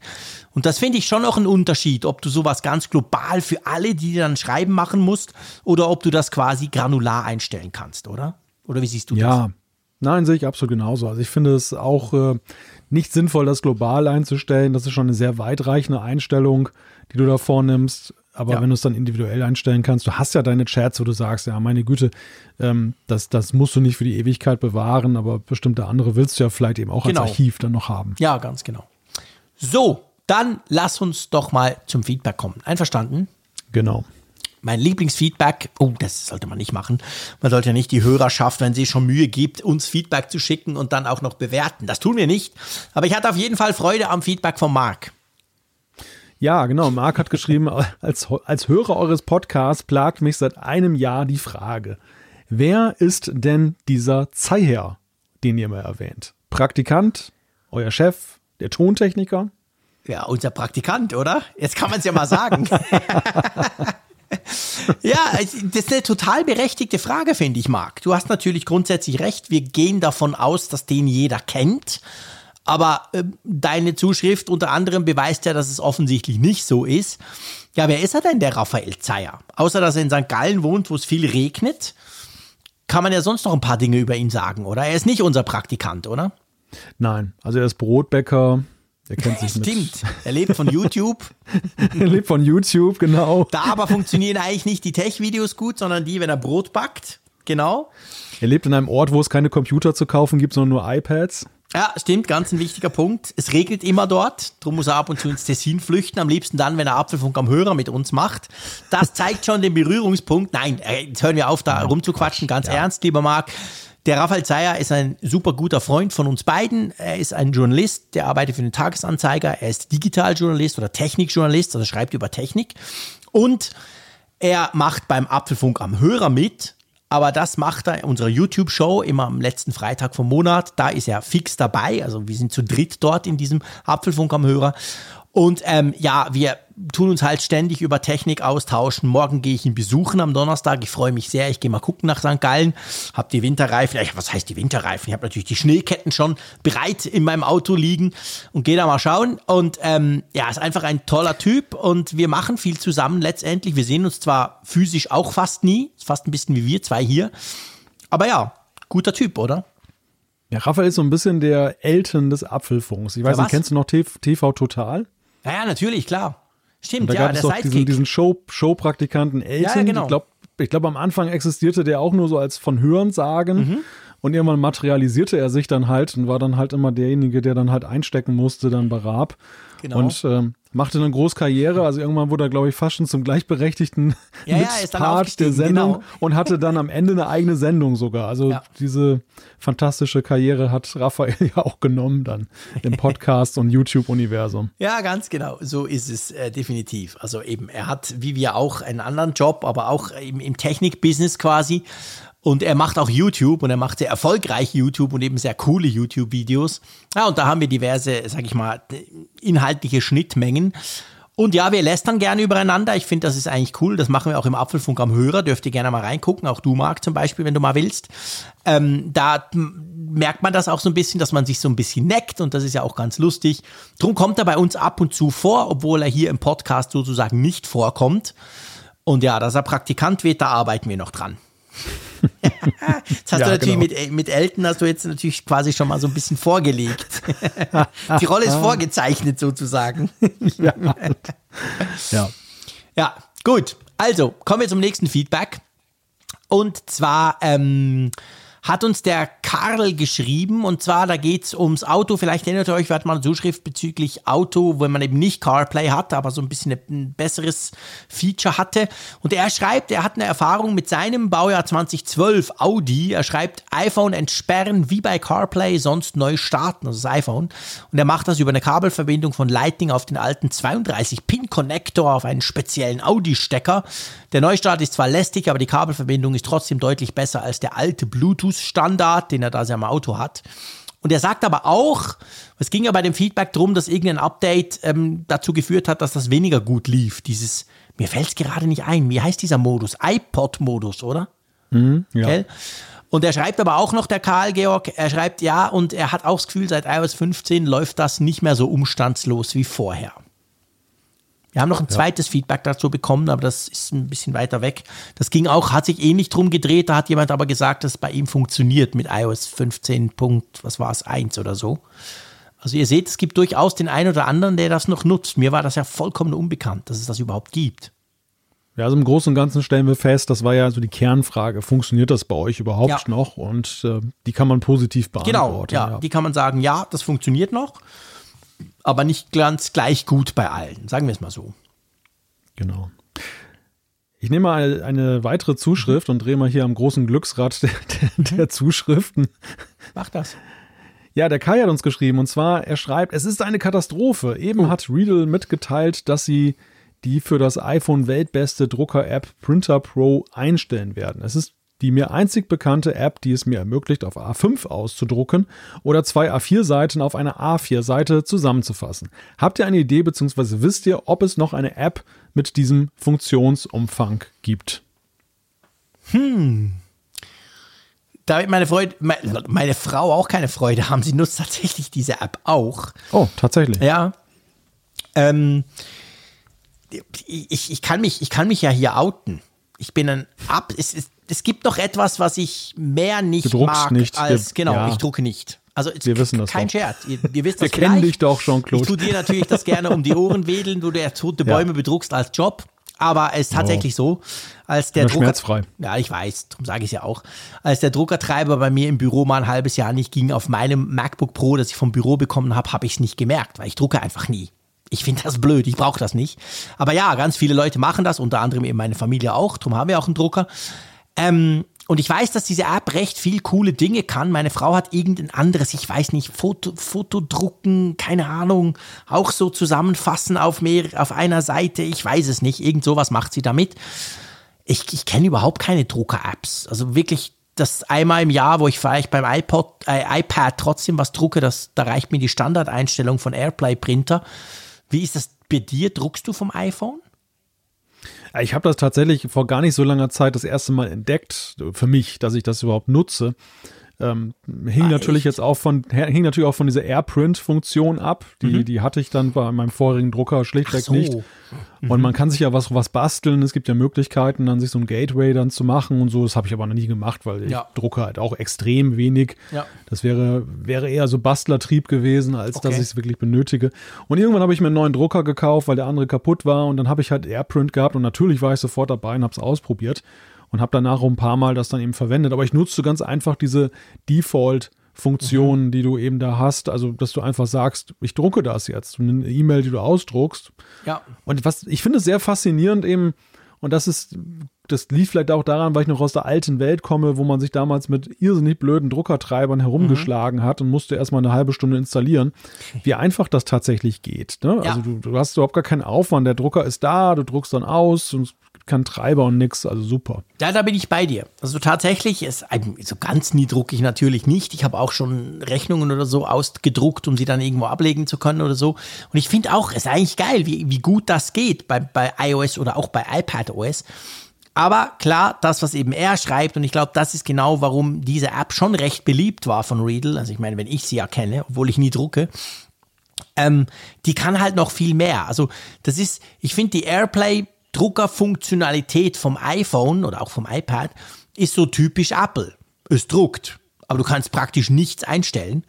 Ja. Und das ist natürlich, genau dafür ist diese App da. Da konntest du eben ganz viel konfigurieren.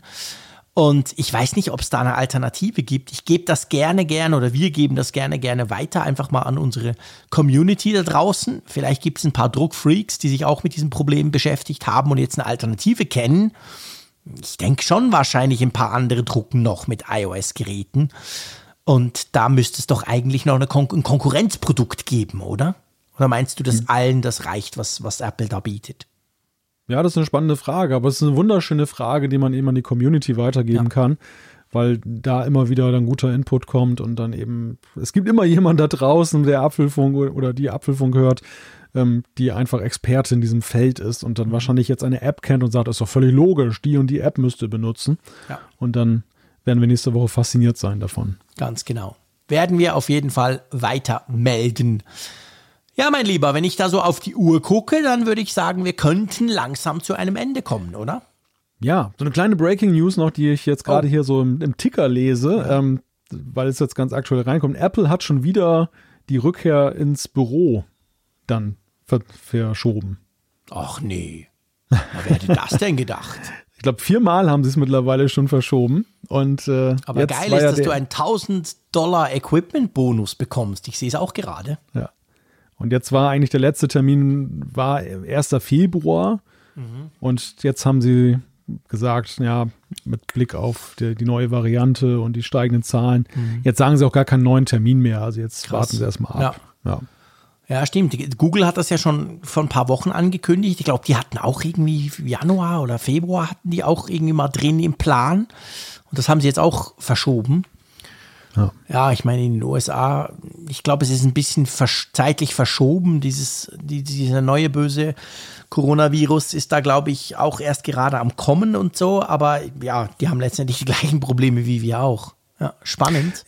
Ja, wirft, wirft so ein bisschen und das deshalb noch am Ende ist so halt so ein Ausblickthema. Man sieht natürlich bei der Gelegenheit wieder, was uns dann nächstes Jahr auch da wieder beschäftigen wird. Also, dass die vermeintliche Normalität, die Apple zum Beispiel am 1. Februar dann da ähm, Ja. aus sich gestellt hat, eben auch nicht so schnell wiederkommt. Ja, es bleibt der Punkt. angespannt. Ja, es bleibt definitiv angespannt und die Frage, die wir uns als Apfelfunk dann natürlich auch stellen, ist, ob man das dann eben merkt, ob man das dann in den Produkten merkt, ob man das dann zum Beispiel gerade in der Software merkt. Wir haben ja schon viel darüber diskutiert gehabt, gerade nach der WWDC, Ja. wo sie gesagt haben, hey krass, diese Verzögerungen die ganze Zeit und diese Ankündigungen und dann doch ein bisschen anders. Hängt das vielleicht doch ein bisschen mit dem Homeoffice zusammen? Also ich glaube, diese Frage wird uns dann nächstes Jahr auch nochmal beschäftigen oder wieder beschäftigen. Ja, die wird uns in der Tat beschäftigen und ähm, gucken wir mal, was die Weltentwicklerkonferenz da bereithält. Vielleicht hat Apple ja auch für sich jetzt mittlerweile Mechanismen und, und neue Vorgänge gefunden, dass sie das eben auch kompensieren können. Ich Ja. meine, wir haben ja auch gesehen bei der Art und Weise, wie sie Produkte präsentieren, dass sie eine unglaublich steile Lernkurve hingelegt Ja, haben. krass. Dass das erste wirkte noch so ein bisschen provisorisch und schnell gemacht, also für ihre Verhältnisse. Ähm, und dann nahm das aber, also man, man denkt ja manchmal dieses Stil vom, das ist die einzig wahre, wie kann man noch Präsenzevents machen aus Ja, ja, Apples genau. Sicht. Das ist ja vollkommen unperfekt und so dagegen. Also dementsprechend kann ich mir auch vorstellen, dass sie auch diese Sachen natürlich dann jetzt auf den Prü- Prüfstand gestellt haben und versuchen, sich zu optimieren. Ja, wahrscheinlich, genau. So wie wir beide. Ja, wir optimieren die ganze Zeit. Wir sind, ja, wir sind ja full remote seit Minute 1. Wir sind full remote seit Minute eins, ganz genau, das stimmt. Ich bin froh, habe ich dich inzwischen ein paar Mal im Real Life oder in echt quasi sehen können. Aber grundsätzlich, wir können uns, seien wir ehrlich, wir könnten uns einen anderen Apfelfunk, stell dir vor, wir würden uns sehen. Das wäre schrecklich. Also, oder zusammensitzen, das wäre völlig ein anderes. Wir sind uns von Anfang an gewöhnt gewesen, das so zu machen, dass es eigentlich keine Rolle spielt, wo du und wo ich gerade sind, oder? Ja. Ja, ja, eben. Es, wir, wir können überall rumschwirren und wir können trotzdem Apfelfunk machen und das ist ja eine ganz fantastische Sache. Und ich finde, das sollten wir nächste Woche auch mal wieder tun. Ja, das probieren wir nächste Woche mal. Genau. Gute Idee. Das machen wir nächste Woche. Gibt's uns wieder. Vielen Dank, lieber Malte. Hast du dir die Zeit genommen für die spannende Diskussion und natürlich vielen Dank vor allem euch da draußen, dass ihr euch das auch immer anhört, dass ihr uns so viel Feedback schickt, dass ihr quasi einfach mit dabei seid bei dem, was wir hier tun. Ich wünsche euch eine gute Zeit. Passt auf euch auf. Bis nächste Woche und tschüss aus Bern. Herzlichen Dank an unseren Sponsor in dieser Woche, NordVPN. nordvpn.com slash Apfelfunk oder den Couponcode Apfelfunk benutzen, das sei noch schnell erwähnt. Bis nächste Woche. Tschüss von der Nordsee.